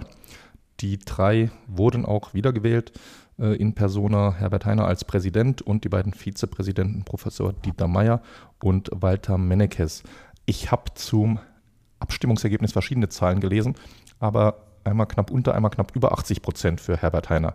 Ist eine ordentliche Wahl, oder, Alex? 80 Prozent kann man doch zufrieden sein. Ja, also wenn das jetzt eine, eine Bundestagswahl wäre oder, oder sowas in der Art, dann würde ich sagen, eine politische Wahl, also im, im, in der Öffentlichkeit würde ich sagen, ja, das ist 80 Prozent, ist doch super, kann man sich ja nicht beklagen. Aber natürlich muss man solche Prozentzahlen immer in Relation, ähm, äh, immer in den Kontext setzen. Und da stellt sich mir die Frage, was wäre denn, was wäre denn normal bei, so, äh, bei einer solchen Wahl? Und ich glaube nicht, dass 80 Prozent unter den Fans, die oder den Mitgliedern, äh, die wahrscheinlich die eingefleischtesten Fans auch ihres Vereins sind, die wirklich dann zu solchen Jahreshauptversammlungen auch anreisen, äh, ist wahrscheinlich 80 Prozent nicht so eine berühmte, äh, so ein berühmtes Ergebnis, würde ich jetzt mal vermuten. Ja, genau. Mhm. Ne? Wenn man so auf die letzten Jahre schaut, also Heiner selbst bei der letzten Wahl und vorher Uli Hoeneß, äh, da waren es regelmäßig äh, Werte nördlich von 97 Prozent bis zu Ja. 99 Prozent. Und das ist, ne, man muss ja bedenken, es gibt keinen Gegenkandidaten. Und genau das, genau, das ist so Nordkorea-Territorium. Ja, ich, ich würde da auch äh, mitgehen und äh, deshalb auch bewusst die Frage. Also für mich sind 80 Prozent da schon eine kleine Watschen. Das ist aber natürlich, wenn man sich überlegt, letztes Jahr mit äh, den mit der Eskalation am Ende der Jahreshauptversammlung inklusive Heiner Ja. rausrufen, dem ganzen Katar-Drama damals, äh, auf Katar kommen wir gleich nochmal gesondert. Insofern ist das dann schon so ein kleiner Denkzettel, finde ich gut. Finde ich, hat die, die Menge der anwesenden Fans richtig gemacht. Ich finde es gleichzeitig aber auch gut, dass er wiedergewählt wurde. In Summe äh, können wir als FC Bayern-Fans uns, glaube ich, nicht beschweren über unser Präsidium, denn das schon mit sehr viel Geschick äh, gut, nicht nur durch die Corona-Krise, sondern generell gut geleitet. Ja, das glaube ich auch. Und um jetzt mal meiner Einschätzung von gerade im selben Atemzug fast nochmal zu widersprechen, glaube ich ja auch, dass diese, die Zusammensetzung dieser Fans wahrscheinlich in diesem Jahr nochmal stärker als sonst, auch wegen der Katar-Problematik natürlich, ähm, doch sehr kritisch, auf, auf, kritisches hm. oder von kritischen Fans dominiert wurde. Ich kann mir also auch vorstellen, dass diese 80 Prozent unter anderem auch ein Ergebnis dessen sind, dass sehr viele aus der Kritikerfraktion der, des, ähm, der, der, Mitgliedschaft angereist sind. Nehme ich jetzt mal an, also Leute wie, wie Ott, ähm, die äh, kritisch auf die auf das äh, Engagement in Katar und so weiter gucken. Ja, dürf, dürfte auf jeden Fall plausibel sein. Kritische Fans hatte der FC Bayern ja schon immer auf den Hauptversammlungen, nicht nur Ott, sondern mhm. gab es ja vorher auch schon die damals auch berühmte äh, Bachmeier hieß er, glaube ich, Bachmeier-Rede. Bachmann, Bachmeier. Aber du weißt, was ich meine. Bachmann hieß der, glaube ich. Bachmann, ja, kann sein, ne? Aber anyhow, äh, wir werden uns erinnern. Aber bleiben wir bei der diesjährigen Gerne. Versammlung. Oliver Kahn, der CEO der FC Bayern AG, hat genau. gesagt, der FC Bayern sei mehr als das ominöse Festgeldkonto. Alex, da sind wir schon beim Thema Zahlen. Das so berühmte Festgeldkonto. Äh, wie sieht es denn aus mit den Zahlen? Und ist der FC Bayern mehr als äh, sein Festgeldkonto, mehr als sein Kassenbestand? Ja, also zu den Zahlen im Konkreten hat Oliver Kahn ja eigentlich wenig ähm, sich eingelassen, weil das ja auch gar nicht sein Fachgebiet ist, sondern das hat ja ähm, Dresen, Herr Dresen übernommen, der scheidende Finanzvorstand des mhm. FC Bayern, der seine letzte äh, Jahreshauptversammlung mitgemacht hat, also zumindest in der Funktion. Und äh, der hat, um jetzt mal sofort einzusteigen in die Zahlen, um in Medias Res zu gehen, ähm, auf dem allerhöchsten, auf, also die ganz High-Level-Kennziffer 665 Millionen Euro Umsatz, Jahresumsatz für das Geschäftsjahr 21, 22, das hier auf der Jahreshauptversammlung vorgestellt wurde, ähm, äh, vermeldet und 665 Millionen Euro in dieser äh, im abgelaufenen Geschäftsjahr, im, am 30.06.22, also vor einigen Monaten erst abgelaufenen Geschäftsjahr, äh, ist im Verhältnis zu 645 Millionen im Vorjahr ähm, die aber auch aufgrund diverser Sondereffekte wie verschobenen äh, Prämienauszahlungen aus der Champions League ähm, wegen des Lissabon ähm, Tournaments im letzten, im vorletzten Sommer und die aufgrund von ähm, auch verschobenen Sponsoring-Leistungen, die erst später erbracht werden konnten, schon außergewöhnlich hoch ausgefallen waren, sind diese 665 Millionen Euro von äh, dem jetzt abgelaufenen Geschäftsjahr eigentlich, ein, finde ich, wieder ein sehr ordentlicher Wert, der sich auch schon wieder langsam dem annähert, was man in einem Szenario, in einer Welt ohne Covid sich vorstellen würde äh, von, von einem FC Bayern. Also das finde ich ist auf diesem hohen Niveau, wenn man sich nur mal den Umsatz anguckt, schon eine, eine sehr, eine, eine sehr ange, ja. sehr äh, angenehme, sehr gute Zahl, finde ich. Ja, findest du? Ich war nämlich tatsächlich negativ überrascht von der Zahl. Ich hätte, Na, jetzt bin ich gespannt. Also ich, ich kannte jetzt keine Prognosen vorher und äh, gerade wie du sagst, ist es ein bisschen insofern schwierig, weil äh, Corona nicht nur äh, durch Umsatzreduzierung aufgefallen ist, sondern auch, weil verschiedene Zahlungen äh, verschoben wurden. Genau. Aber wenn ich jetzt äh, das mal versuche auszuklammern, wie gesagt, man wird der Sache dann damit nicht ganz gerecht, jetzt waren es 665 Millionen so im es. abgelaufenen Jahr. Das sind circa 20 Millionen mehr als im Jahr davor. Genau, wie ich es gerade sagte. Genau, aber immer noch 25 Millionen weniger als im Jahr davor und genau. 85 Millionen weniger als im bisherigen Rekordjahr 2018, 19. Und genau. Meine Erwartung wäre gewesen, dass man jetzt von 640 im letzten Jahr, ich mache es mal ganz grob, äh, weil ich glaube, so viele Zahlen im Podcast sind noch mal komplizierter, als wenn man so viele Zahlen liest irgendwo, Richtig. dass man jetzt nicht direkt wieder zurück auf den Rekord springt, war klar. Das wäre eine äh, vermessene Erwartung gewesen. Aber die Stadien, ich bin mir jetzt nicht mehr ganz sicher, wann, wo, wie was in der Pandemie erlaubt war, aber die Stadien waren im Prinzip doch wieder voll und das war der größte Umsatzeinbruch. Und dann sage ich, dann sind deutlich weniger als 2019, 20, was ja auch schon von Corona beeinflusst war. Und dass wir dort jetzt sogar äh, 35 Millionen drunter liegen äh, bei allgemeinen Inflation und umsatzsteigernden Maßnahmen. Fernsehgelder sind nicht weniger geworden in der Zwischenzeit. Das, also ich hätte schon so Richtung 2019, 20 gedacht, dass man da wieder hinkommt. Und da fehlen eben 35 Millionen. Okay. Ähm, ja, also damit hatte ich jetzt nicht gerechnet, gebe ich äh, offen zu. Denn ähm, wo soll das Geld herkommen? Was, äh, was aus. Äh, ich habe jetzt gerade gar nicht parat, beispielsweise, was in 2019, 20 zu diesem hohen, zu diesem hohen ähm, Umsatz äh, geführt hat, woran, äh, was da die einzelnen Bestandteile waren. Aber ich glaube, die Bestandteile, die Äh, 2018, 19, Entschuldigung, meine ich natürlich. Ja, ja.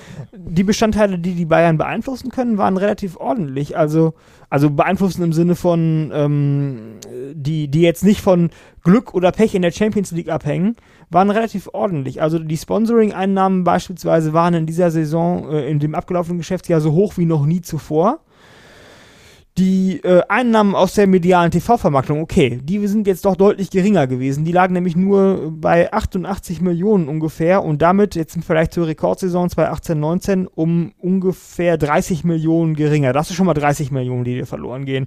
Was jetzt, was jetzt natürlich an dem ähm, geringeren TV-Deal der DFL die sie ja dummerweise äh, genau in der Hochphase, in der ersten Hochphase der Corona-Pandemie abgeschlossen hat, liegt.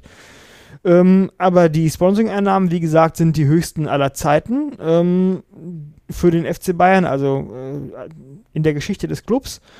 Die Einnahmen aus dem Merchandising sind leicht verringert, aber nicht außergewöhnlich. Das macht jetzt den Kuchen nicht fett mm, und äh, den Kohl nicht fett. Äh, und die Einnahmen aus dem Spielbetrieb sind im Prinzip wieder auf Vor-Corona-Niveau. Also ich weiß jetzt gar nicht, woher dieser große Restunterschied herkommt. Ja, ein Stück weit kann es natürlich immer, das macht es tatsächlich kompliziert. Äh, insofern bereits gute Einwände. Kann natürlich an Ablösesummen liegen. Ja, Ja. Das spielt auch immer eine Rolle. Jetzt hat der FC Bayern diesen Sommer auch be bekanntlich ganz gut verkauft, wenn man so will.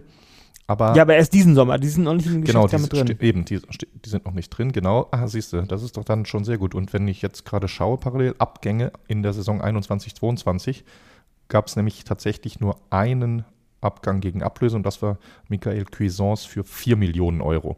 Jetzt ist da ne, auch das wieder kompliziert, weil die Ablösesummen werden ja nicht immer alles in einem Stück bezahlt, sondern manchmal in Raten. Aber trotzdem, das könnte Ja natürlich. gut, ein- das ist, das ist ein- ja fürs Ergebnis egal. genau. Das ist für das Ergebnis egal und ja. auch für den Umsatz egal. Mhm. Nämlich, wenn die nicht sofort bezahlt werden, dann werden die als Forderungen verbucht und dann werden sie trotzdem, ähm, das, das ist sozusagen äh, trotzdem ertragswirksam. Also das macht keinen Unterschied.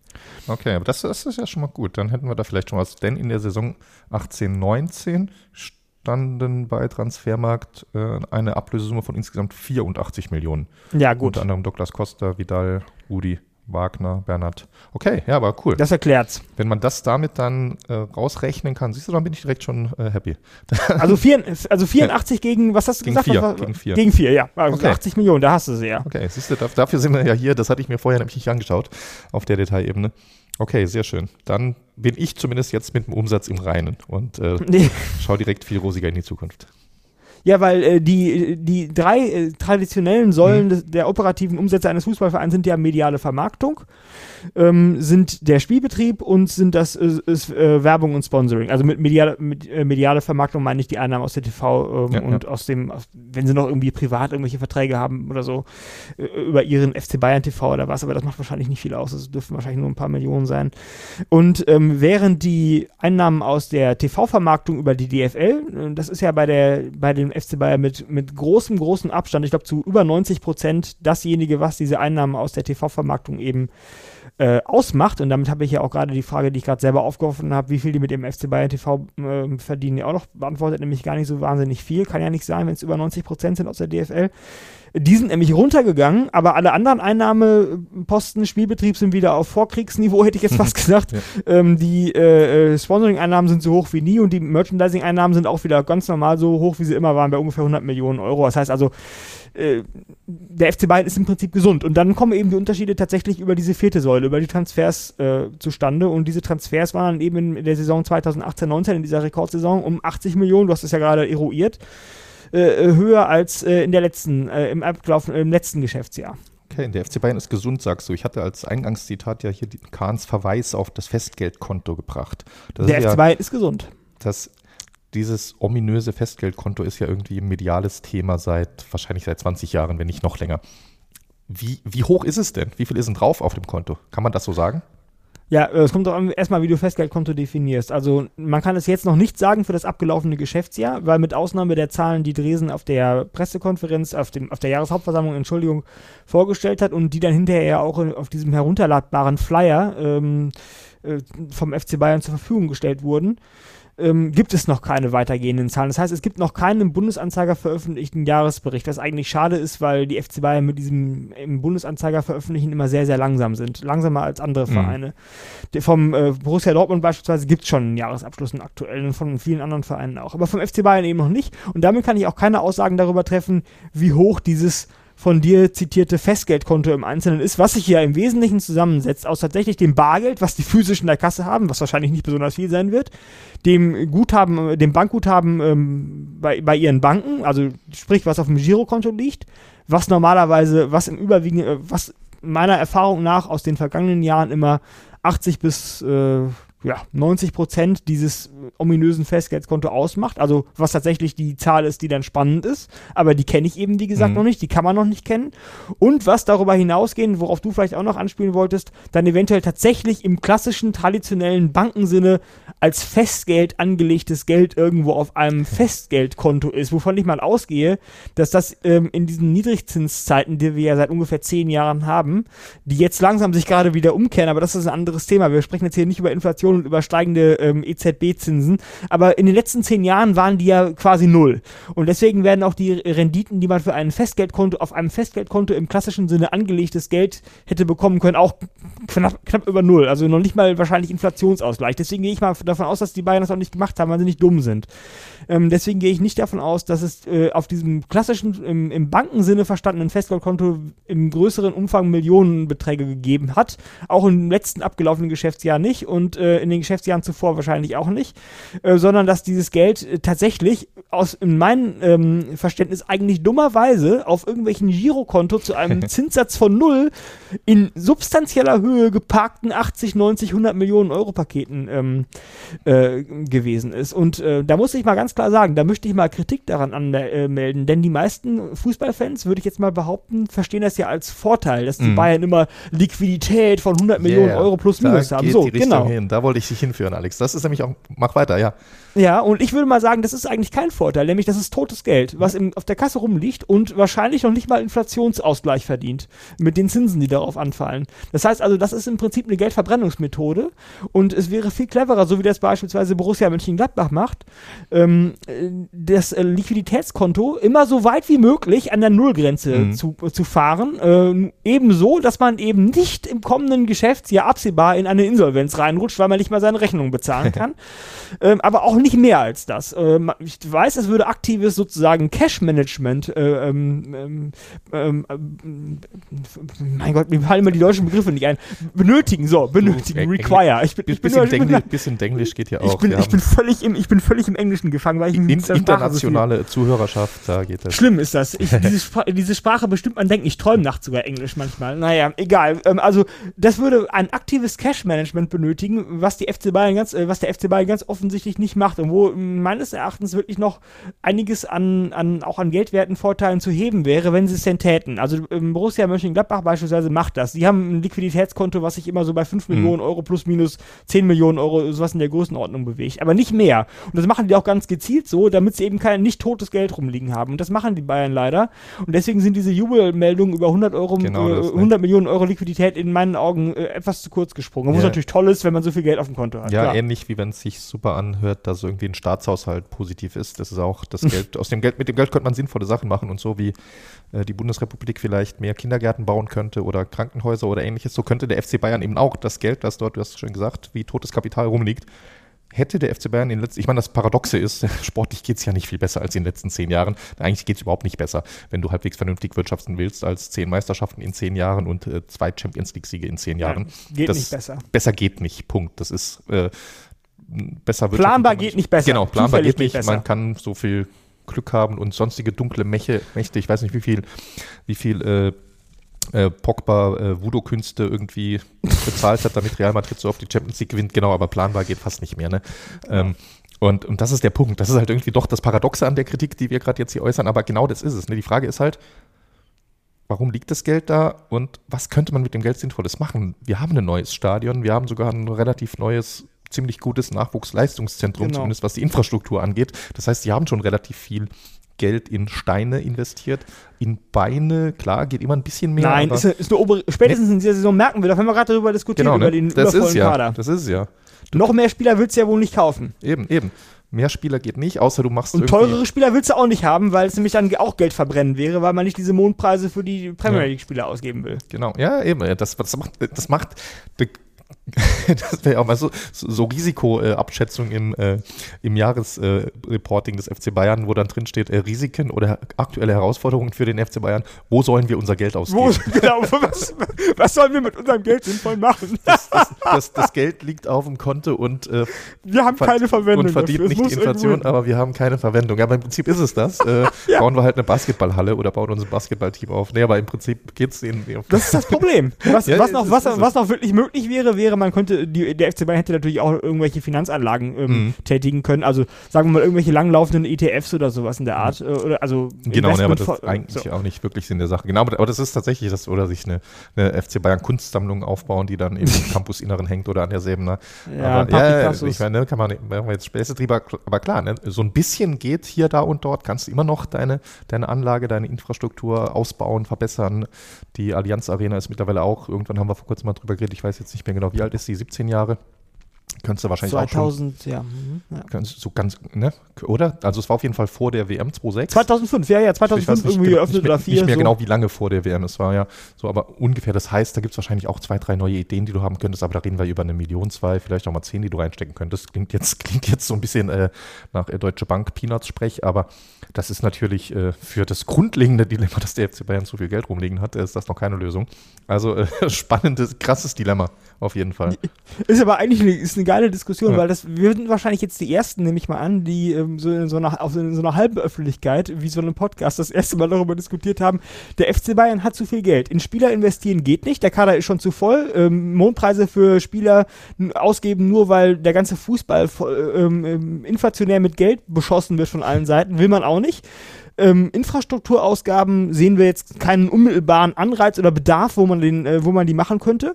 Und äh, rumliegen lassen auf dem Konto ist auch eine blöde Idee, äh, weil es nicht mal die Inflation verdient. Ähm, was machen die, F was macht der FC Bayern mit, mit dem Geld? Der, der schade, FC schade. Bayern hat zu viel Geld. Ja, zu, ja. Ja, ich, ich wollte eigentlich dieses Jahr zur Hauptvers Jahreshauptversammlung gefahren, ich habe es kurzfristig nicht geschafft. Äh, Schade, das du gut, anbringen wär, müssen. genau, wäre jetzt eh zu spät, die, äh, aber äh, ich mache hier eine Notiz, nächstes Jahr Wortbeitrag äh, werde ich die, die Frage stellen. Äh, wobei, bis, dann wird es ja sogar, wenn die Inflation so bleibt, wie sie ist, dann wird es ja sogar noch krasser, das Dilemma. Ne? Da ist es dann ja tatsächlich bisher, hast du ja vorhin richtig gesagt, mit Nullzins bist du der moderaten Inflation der letzten zehn Jahre nicht hinterhergekommen.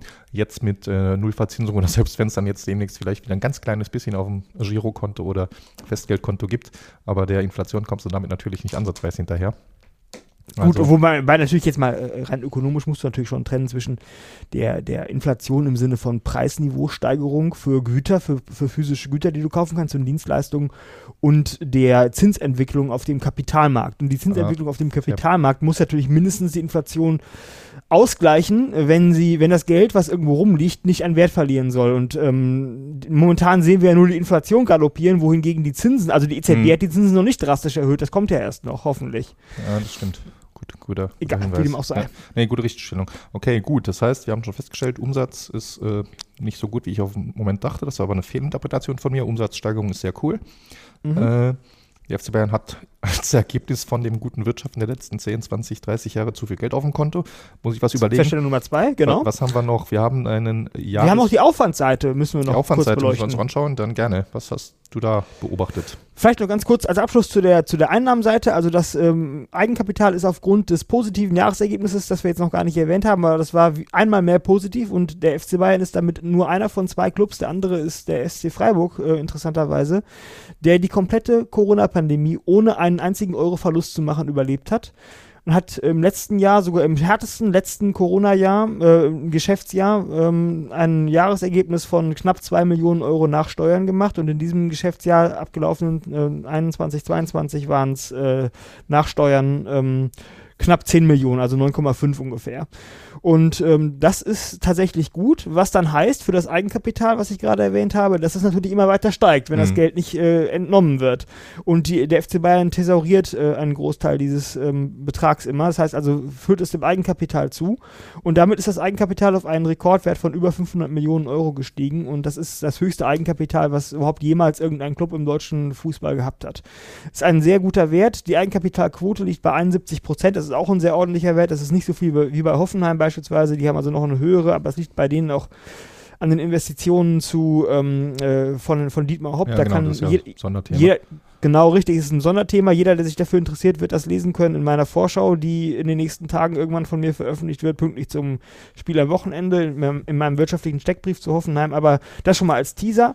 Aber 71% Eigenkapitalquote ist trotzdem im Bundesliga vielleicht ein enorm guter Wert und extrem gesund. Also die Ja, beiden sind da überall auf der.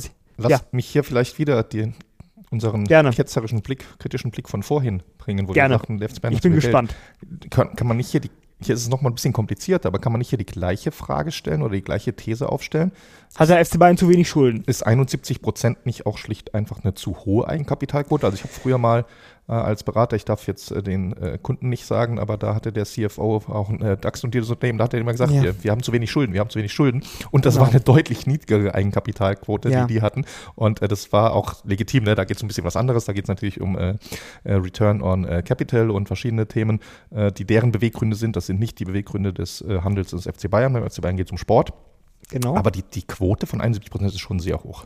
Das, ist, das ist, wäre für ein normales Wirtschaftsunternehmen in, in, einer, in einer anderen Industrie wäre das immens hoch, viel zu hoch. Da würde jeder, Eben. da würde mein Professor, ich zitiere meinen Professor, der würde sagen, das ist kein Unternehmer, das ist ein Unterlasser, weil er Ja, genau, genau, genau das meine ich. Ne? Ist das nicht eigentlich, musste da, gerade wenn du so gesund bist, würdest du theoretisch ja auch total leicht und viel und zu guten Genau. Konditionen äh, Kredite aufnehmen können. Und Kredite Genau. sind ja gerade als Unternehmen nichts Schlechtes. Es Genau. Ist ja nicht und du musst ja mit dem, Ja.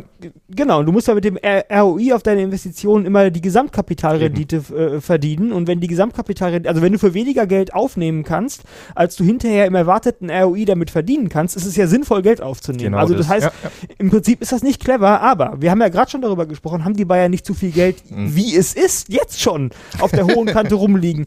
Wenn sie jetzt noch Schulden aufnehmen, wofür denn? Wo sollen sie es denn hinstecken? Also, äh, das heißt also, wir, wir geraten letztendlich wieder in dieselbe Diskussion. Was sollen sie mit dem Geld dann machen, wenn sie es jetzt aufnehmen? Also, pff, wüsste ich nicht. Ja. Insofern ist es äh, folgerichtig, dass sie es eben nicht tun. Ja, nee, eben, Würdest eben, du wieder ne? widersprechen? Genau, nee, nee, verstehe ich. Leuchtet ein, aber es ist, ist wirklich absurd. Also sie haben jetzt schon so viel Geld und eigentlich hätten sie die Situation, dass sie rein ökonomisch gedacht noch mehr Geld aufnehmen müssten. Äh, aktuell fehlt der Verwendungszweck. Könnten. Ja, Könnten, genau. Der, genau. der Verwendungszweck fehlt einfach. ja, ja, Sie könnten höchstens äh, Spieler wie Haaland kaufen, aber mein Gott, will man das? Will man sich, also das Mhm. ist, das kann ich ja verstehen, dass sich dann jemand wie Salihamidzic oder Kahn sagt, will ich denn für jemanden wie Haaland, der letztendlich auch nur eine Person ist, es ist nur eine Person, ein Stürmer, will ich für den 150 Millionen Euro Ablöse plus, äh, keine Ahnung, ein Gesamtpaket von 300 Millionen Euro Gehalt über so und so viele Jahre investieren? Will ich das, will ich das, ist das die beste Verwendungsrichtung für mein Geld? Oder will ich dann nicht lieber diesen, diesen Puffer äh, behalten und die Schulden nicht aufnehmen und meine Liquidität lieber für 0% Zinsen auf dem Konto liegen lassen, als das zu machen und quasi vor meiner eigenen äh, Ehre als Geschäftsmann einzuknicken, um einfach eine völlig Mhm. sinnfreie äh, Investition zu tätigen. Nur weil ich dann einen tollen Namen mir vorne hinstellen kann in meinen Sturm, der äh, zehn Tore mehr schießt als mein zweitbester Stürmer. Will ich das wirklich machen? Da kann ich ja nachvollziehen, wenn solche Leute wie äh, Salihamidzic und Kahn sich an, ihrer, an ihrem Berufsethos äh, gekränkt fühlen, das zu tun, das dann eben nicht tun und stattdessen dann eben keine Schulden aufnehmen und das Geld lieber auf dem Konto liegen lassen, auch wenn es keine Zinsen hat. Ja, natürlich. Ne? Das, das ist nochmal so ein bisschen die Kaderdiskussion von vorhin. Das ist ja nicht nur die Frage, kann man sich den leisten, sondern auch, was bewirkt das innerhalb der Mannschaft für die Teamchemie und was Zum dazu Beispiel. gehört, wenn einer so ein krasser Ausreißer ist, wie es Haaland jetzt in City ist oder ein Mbappé bei äh, kolportiert zumindest bei PSG ist, der bekommt da ja anscheinend noch mehr Geld. Ja, ja, und genau, ne, das ist dann schon die Frage, was macht das im Training, wenn dann äh, Mbappé irgendwie mal gefault wird von einem Spieler, deren, äh, keine Ahnung, äh, ein, Von einem Proz- Nachwuchsspieler. ein Prozent seines Gehalts verdient und beim FC So Bayern gibt es es. natürlich auch eine Gespreizung, aber das ist die äh, deutlich weniger, finde ich tatsächlich clever im Kadermanagement des FC Bayern, dass dort selbst äh, die Kaderplätze 2025 nur, äh, ich glaube, Pi mal Daumen, das ist keiner verdient da wen, weniger als ein Zehntel des Topverdieners oder ähnliches. Ne? Und das ist da dann schon, scheint äh, deutlich gesünder zu sein als diese Ausmaße, wenn man sie in Haaland oder Mbappé kaufen würde. Äh, genau, nee, aber cool. das heißt, ja, man. Das ist jetzt ja nochmal die psychologische Genau, ne? Ja, äh, Georg. ich Ich, ja. ich Aber- war gerade nur auf Nee, nee, ich, mein, ich weiß, ich weiß. Du hast es ja rein vom äh, Kapital gesehen, aber ich von den Auswirkungen, weshalb unter anderem Salihamidzic das nicht genau. machen will. Und da verstehe ich ihn, da ist der FC Bayern irgendwie die letzten 20 Jahre gut damit gefahren, nicht die 1 Triple-A-Spieler oder wie auch immer man es nennen will, im Kader zu haben. Hat ja auch Gründe, dass der FC Bayern bei Ballon d'Or und ähnlichen Auszeichnungen selten als Gewinner äh, rausgeht, weil halt die Richtig. Superstars im Scheinwerferlicht immer doch irgendwo Die spielen äh, bei Barca und bei Real bei- und bei, bei, bei so, Manchester So City. ist es genau, ne? Da Und muss es dann PSG. schon irgendwie eine Anomalie sein, wie mit äh, Lewandowski oder Ribery Genau. auch im Trippeljahr, die es dann selbst dann nicht schaffen. Der, der eine, weil halt doch Ronaldo trotzdem bevorzugt wurde, der andere, Genau, weil sie richtig. den Preis nicht verliehen haben. Genau, und wir haben ja gerade schon übereinstimmend Ja. analysiert, Georg, dass es ja sportlich für den FC Bayern gar nicht mehr besser geht, planbar. Ja. Also zufällig geht's besser, man kann zufällig noch dreimal statt zweimal die Champions League gewinnen, aber planbar, mehr als zehnmal Meister und zweimal Champions League in zehn Jahren, geht es nicht und deswegen muss man auch keine besseren Spieler kaufen, selbst wenn es toll wäre. Eben. Also in, insofern, ja, es besteht Genau. 0,0 äh, Anreiz aus überhaupt irgendeinem Verständnis heraus, für die Bayern jetzt Schulden aufzunehmen, A oder B, ihre Liquidität anzugreifen, auch wenn es noch so dumm ist, das Geld einfach auf dem Konto rumliegen zu lassen, ist ja denn,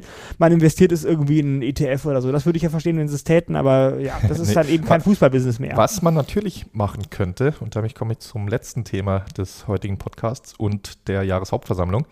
Man Jetzt haben wir noch gar nicht über den Aufwand gesprochen, aber den sparen wir uns Teaser fürs nächste Mal.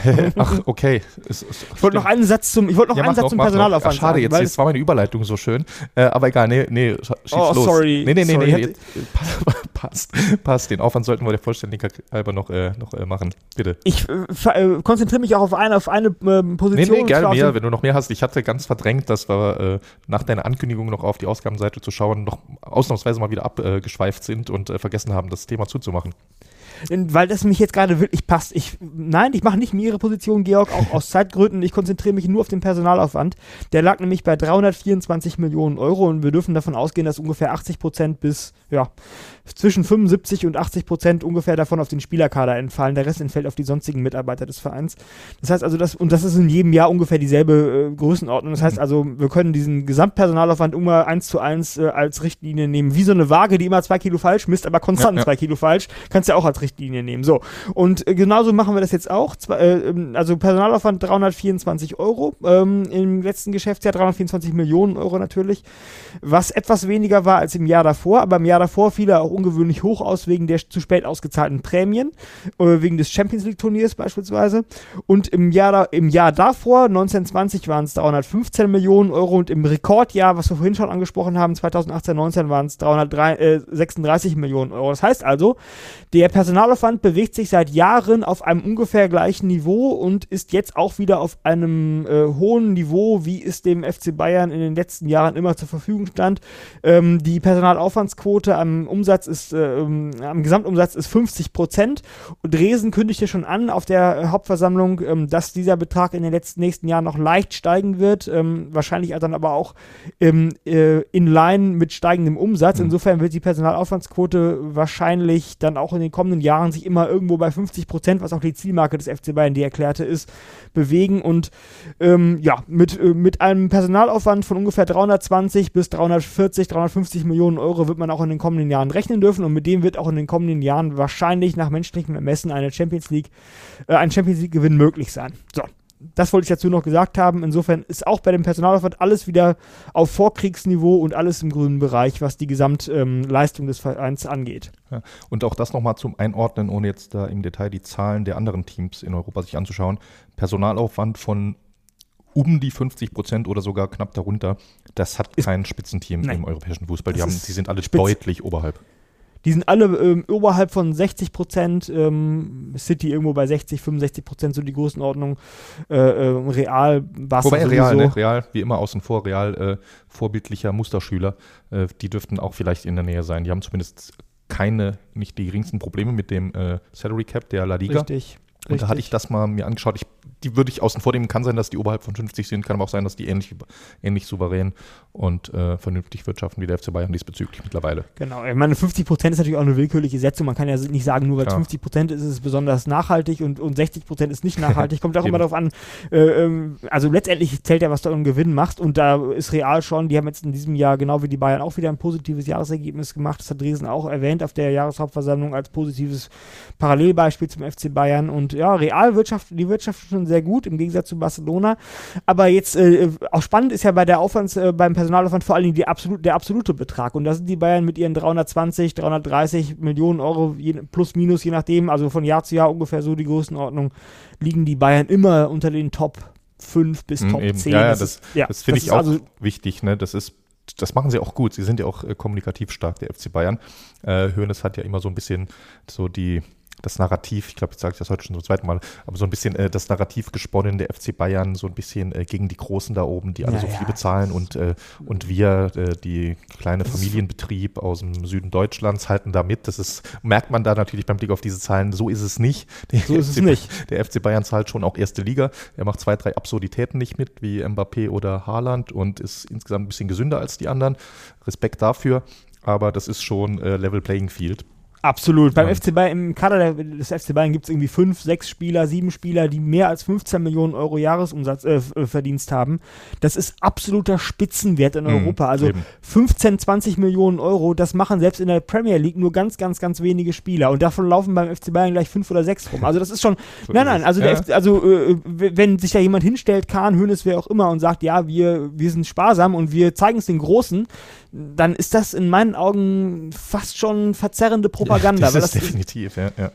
das genau. ist so nicht. Ja. Okay, Nee. aber gut. Meine Meinung. Nee, cool. Danke für den Einblick noch in die Zahlen, weil es tatsächlich auch was sehr Interessantes. Wenn du so willst, ist das ja sogar noch näher am Sportlichen und dürfte deshalb viele Absolut. Hörer, Hörerinnen Der Personalaufwand ist die, Ne? genau, Genau, ist die das- das relevanteste äh, Größe äh, der. Finanzzahlen für den Sport. Absolut. Eben. Insofern gut, dass du es noch äh, reingebracht hast. Danke. Also dann jetzt, pass auf, ich jetzt weiß ich meine Überleitung nicht mehr von vorhin, jetzt passt sie auch nicht mehr gut. Nee, ich wollte sagen, wenn, wir hatten ja festgestellt, der FC Bayern ist wahnsinnig reich, hat eh schon zu viel Geld darum liegen und könnte bei Bedarf jederzeit noch äh, deutlich, super einfach deutlich mehr Fremdkapital aufnehmen. Wenn es finanziell so rosig ist um den FC Bayern, ketzerisch gefragt, warum braucht es dann unbedingt dieses umstrittene Sponsoring von Qatar Airways? Ach, Katar, ja, das leidige Katar-Thema. Ja, warum braucht es? Das ist eine gute Frage. Bräuchte es nicht. Also man könnte eine, wahrscheinlich, äh, wenn man ein Mindset hat als Offizieller beim FC Bayern, als Dresen beispielsweise, als Kahn wie Cristiano Ronaldo, immer nur das meiste, immer nur das Beste, immer nur absolute Spitzenleistung. Und selbst wenn ich schon mehrfach hunderter Millionär bin, versuche ich immer noch die letzten zwei, drei Millionen Euro plus für mich rauszukitzeln. Und wenn ich damit irgendwelche, wenn ich dafür irgendwelche blöden Offshore-Konten mehr oder weniger legal oder auch illegal führen muss, Hauptsache noch und noch mehr. Also wenn man dieses Ethos an den Tag legt, das könnte ich mir ja vorstellen, dass es nicht nur bei ähm, extrem leistungsfixierten, ehrgeizigen Spitzensportlern, sondern beim Blick auf die Zahlen auch bei so manchem Finanzfachmann ähm, an den Tag zu, äh, gelegt äh, äh, vorzufinden ist. Also wenn man dieses Ethos hat, dann würde ich, kann ich mir erklären, warum man Lufthansa kündigt, beispielsweise, und dafür einen Deal mit Qatar Airways äh, oder äh, was auch immer das da ist, ähm, abschließt, um dann beim ähm, Trikot-Sponsoring, beim Ärmel-Sponsoring noch 5 Millionen Euro plus mehr pro Jahr raushandeln zu können. Wenn man das aber nicht an den Tag legt, und ich würde mal vermuten, die Institu äh, institutionelle ähm, äh, Vernunft beim FC Bayern ist noch etwas höher ausgeprägt, als diesen nur brutal auf die letzten Millionen Euro zu gucken, ähm, dann fällt es natürlich schwer, nur beim Blick auf die nackten Zahlen von außen sich zu überlegen, warum ist dieses, warum hängt der Club so stark an diesem Land Katar?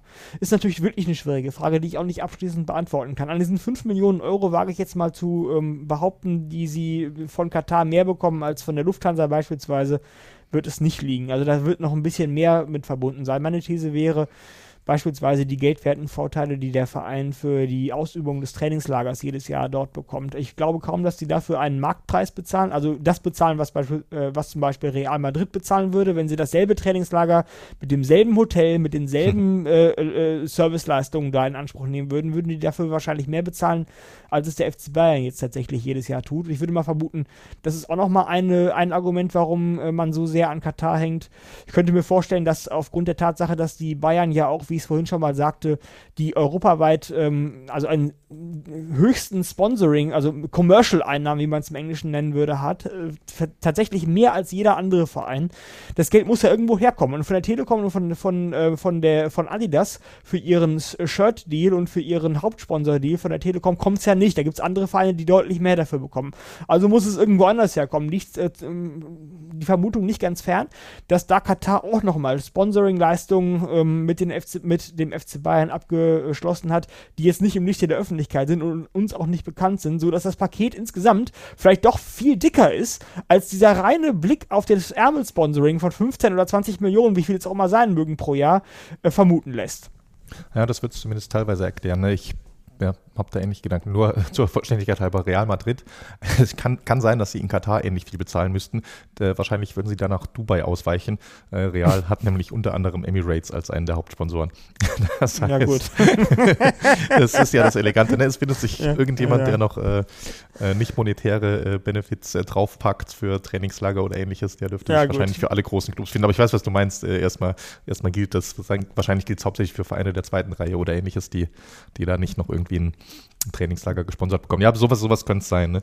Und es ist natürlich, ja, es ist ein kompliziertes Thema. Ich glaube auch schon äh, ausführlich besprochen. Also wir halten aber fest, es ist, es ich glaube, du hast es ganz gut auf den Punkt gebracht. Ja, braucht es nicht. Das haben wir jetzt mehrfach, äh, mehrfach thematisiert. Der FC Bayern hat Geld genug und hätte Optionen, auch wenn er irgendwie für welche ähm, Aufwände auch immer das Geld bräuchte. Er könnte auch anders zu dem Geld kommen und sei es eben durch Fremdkapital äh, gleichzeitig ist natürlich irgendwo das Gesamtpaket wahrscheinlich so verlockend, dass wir zumindest verstehen, warum der FC Bayern so draufschaut. Und es ist natürlich generell ein sehr kompliziertes Ebene. Thema, wo, wie trennst du Geschäft von äh, Ethik und Moral, ist äh, tatsächlich für mich sehr. Ich habe selbst gar keine abschließende Meinung zu dem Thema.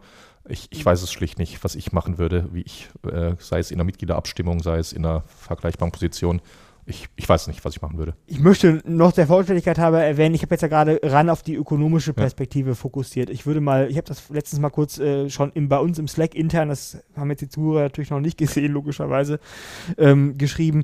Es gibt ja natürlich auch noch andere nicht ökonomische Erklärungen, ähm, warum es so sein könnte. Ich möchte jetzt hier nicht sagen, dass das so ist, ich möchte nur sagen, dass es plausible Erklärungen sind. Nämlich, es gibt ja ähm, zum Beispiel die Tatsache, dass man ja auch schon jetzt schon relativ lange mit Katar ein relativ intensives geschäftliches Verhältnis hat. Und jetzt nehmen wir mal an, die würden, der FC Bayern würde das morgen am Tag komplett kündigen. Die würden alle geschäftlichen Bindungen zu Katar komplett kündigen. Das hieße dann im praktischen Doing, dass sich die beim FC Bayern mehrere Leute hinsetzen müssten, neue Sponsoren suchen, akquirieren, verhandeln, Verträge abschließen, rechtlich absichern müssten. Und dann hätte man nicht nur einen Großsponsor wie Katar, sondern eventuell sogar mehrere. Einen, der das Bandensponsoring im, äh, in der Allianz Arena von Katar übernimmt, einen, der das Ärmelsponsoring übernimmt, einen, der das Trainingslager veranstaltet und, und die ganzen Dienstleistungen vor Ort übernimmt. Das heißt also, es wäre ein enormer Mehraufwand, auch im, im, im praktischen Doing, erstmal diese Leute zu suchen, zu finden, mit denen zu verhandeln und die dann auch hinterher alle im, sozusagen im Partnermanagement über die Jahre zu begleiten, um deren, um da äh, die einzelnen Accounts, sozusagen im Key Account Management, diese Leute dann äh, zu begleiten. Das ist schon mal, das ist noch ein Grund, der jetzt nicht direkt ökonomisch ist, sondern höchstens indirekt. Ein zweiter Grund ist eventuell der, dass es ja auch noch politische Abhängigkeiten oder eben ein, ein politisches politisches Interesse geben kann von dem FC Bayern, sich mit, mit Katar, die ja im Fußball inzwischen zu einer weit verzweigten Großmacht äh, aufgestiegen sind, also das Land selbst, meine ich jetzt, ne? mhm. also über ihr Engagement bei PSG, über ihre Präsenz in Form von äh, Person von äh, El Khalaifi in den verschiedenen Gremien, ECA bei der UEFA und so weiter. Ähm, und ähm, äh, sich mit Katar äh, gut zu stellen oder da sozusagen Fraktionen, politische Fraktionen auch zu bilden, um im äh, internationalen politischen Fußball ein Gewicht, ein, ein Stimmengewicht zu erzeugen. Das könnte auch noch ein weiterer Grund sein, warum man sich mit Katar gut stellen möchte und deswegen äh, lieber bei denen einen Sponsoring-Vertrag ähm, abschließt als bei der Lufthansa. Beispielsweise die diese politischen, dieses politische Gewicht nicht auf die in Moment, Moment, warte, habe ich das richtig verstanden? Du sagst also, gar nicht Katar benutzt den FC Bayern politisch, sondern der FC Bayern benutzt Katar politisch. ja. Okay. Ja. ja. Be beidseitig, ja. ja also die, die, die, Richtung auf jeden Fall auch. Habe hab ich so noch nie gehört, aber wenn man das Gesamtpaket des katarischen Einflusses im europäischen Sport bedenkt, ist, ist auf jeden Fall ist es, ist es eine Möglichkeit. Cool. Absolut. Also ja. wer sagt denn, dass, es, dass Katar, die natürlich auch geopolitische Interessen haben, die sind da eingeklemmt zwischen Saudi-Arabien ja. und Iran, die, die müssen sich irgendwie auf die Weltkarte ähm, manövrieren oder, oder ähm, ähm, katapultieren, um politisches, äh, um politische Sichtbarkeit und politisches Gewicht, also auch auf der, auf der geopolitischen Ebene, nicht nur irgendwie im Vereinsfußball, sondern auch äh, im, äh, im, im, im, im, richtigen, in der richtigen Politik zu, äh, zu gewinnen. Aber andererseits, auf, äh, wenn man die, diese Medaille mal umdreht, ist es für, die F für den FC Bayern sicherlich auch nicht ganz verkehrt, sich äh, im Fußball starke politische Fakti Fraktionen aufzubauen und, ähm, äh, und Bande und, und Verbündete zu suchen. Und wenn Katar, die sind ja tatsächlich im Fußball inzwischen eine hm. ziemliche Großmacht, liegt für mich nicht ganz fern, die Vermutung. Sehr schön, sehr schön. Alex, ich würde sagen, das ist eine wunderschöne Theorie zum Abschluss. Lassen wir es äh, lassen äh, mit der im Orbit äh, ausklingen. Machen wir es Und rund. dann, dann haben wir es äh, durch an der Stelle. Äh, liebe Hörerinnen, vielen Dank fürs Zuhören. Ich hoffe, wir waren so äh, technisch und inhaltlich, haben das hinbekommen, wir zwei alleine. Und äh, dann, genau, schaut ansonsten wie immer gerne in der Kurve vorbei, kurve-mirsanrot.de und äh, diskutiert mit. Alex, tausend Dank für deine Einblicke. Ich Oh, glaube, es hat mir ich glaube, wir haben es so, oder du hast es insbesondere hinbekommen, die Zahlen, was ja immer sowieso schon kompliziert ist, halbwegs verständlich rüberzubringen. Und äh, wir haben ja zwei, Ja. drei schöne Theorien äh, daraus entwickelt. Es geht doch nichts ohne über eine schöne Theorie. Ja, hat mir, vielen Dank für die Einladung, äh, Georg, dass du auch spontan dazu Lust gefunden hast, Zeit gefunden hast. Ähm, es hat mir wahnsinnig viel Spaß gemacht und äh, das können wir gerne bei Gelegenheit wiederholen. Du, für einen kurzen Blick in die Zahlen habe ich immer Zeit. Danke und Servus. Hab geträumt von dir, von unserer Weltpläne. Wir haben den Kampf gewonnen, den Thron erklommen, der Haien hat's gemacht. Ich hab geträumt von dir, von unserer Weltpläne. Wir haben den Kampf gewonnen, den Thron erklommen, der Haien hat's gemacht. Ich hab geträumt von dir, von unserer Weltpläne. Wir haben den Kampf gewonnen, mit ohne Knochen, der Haien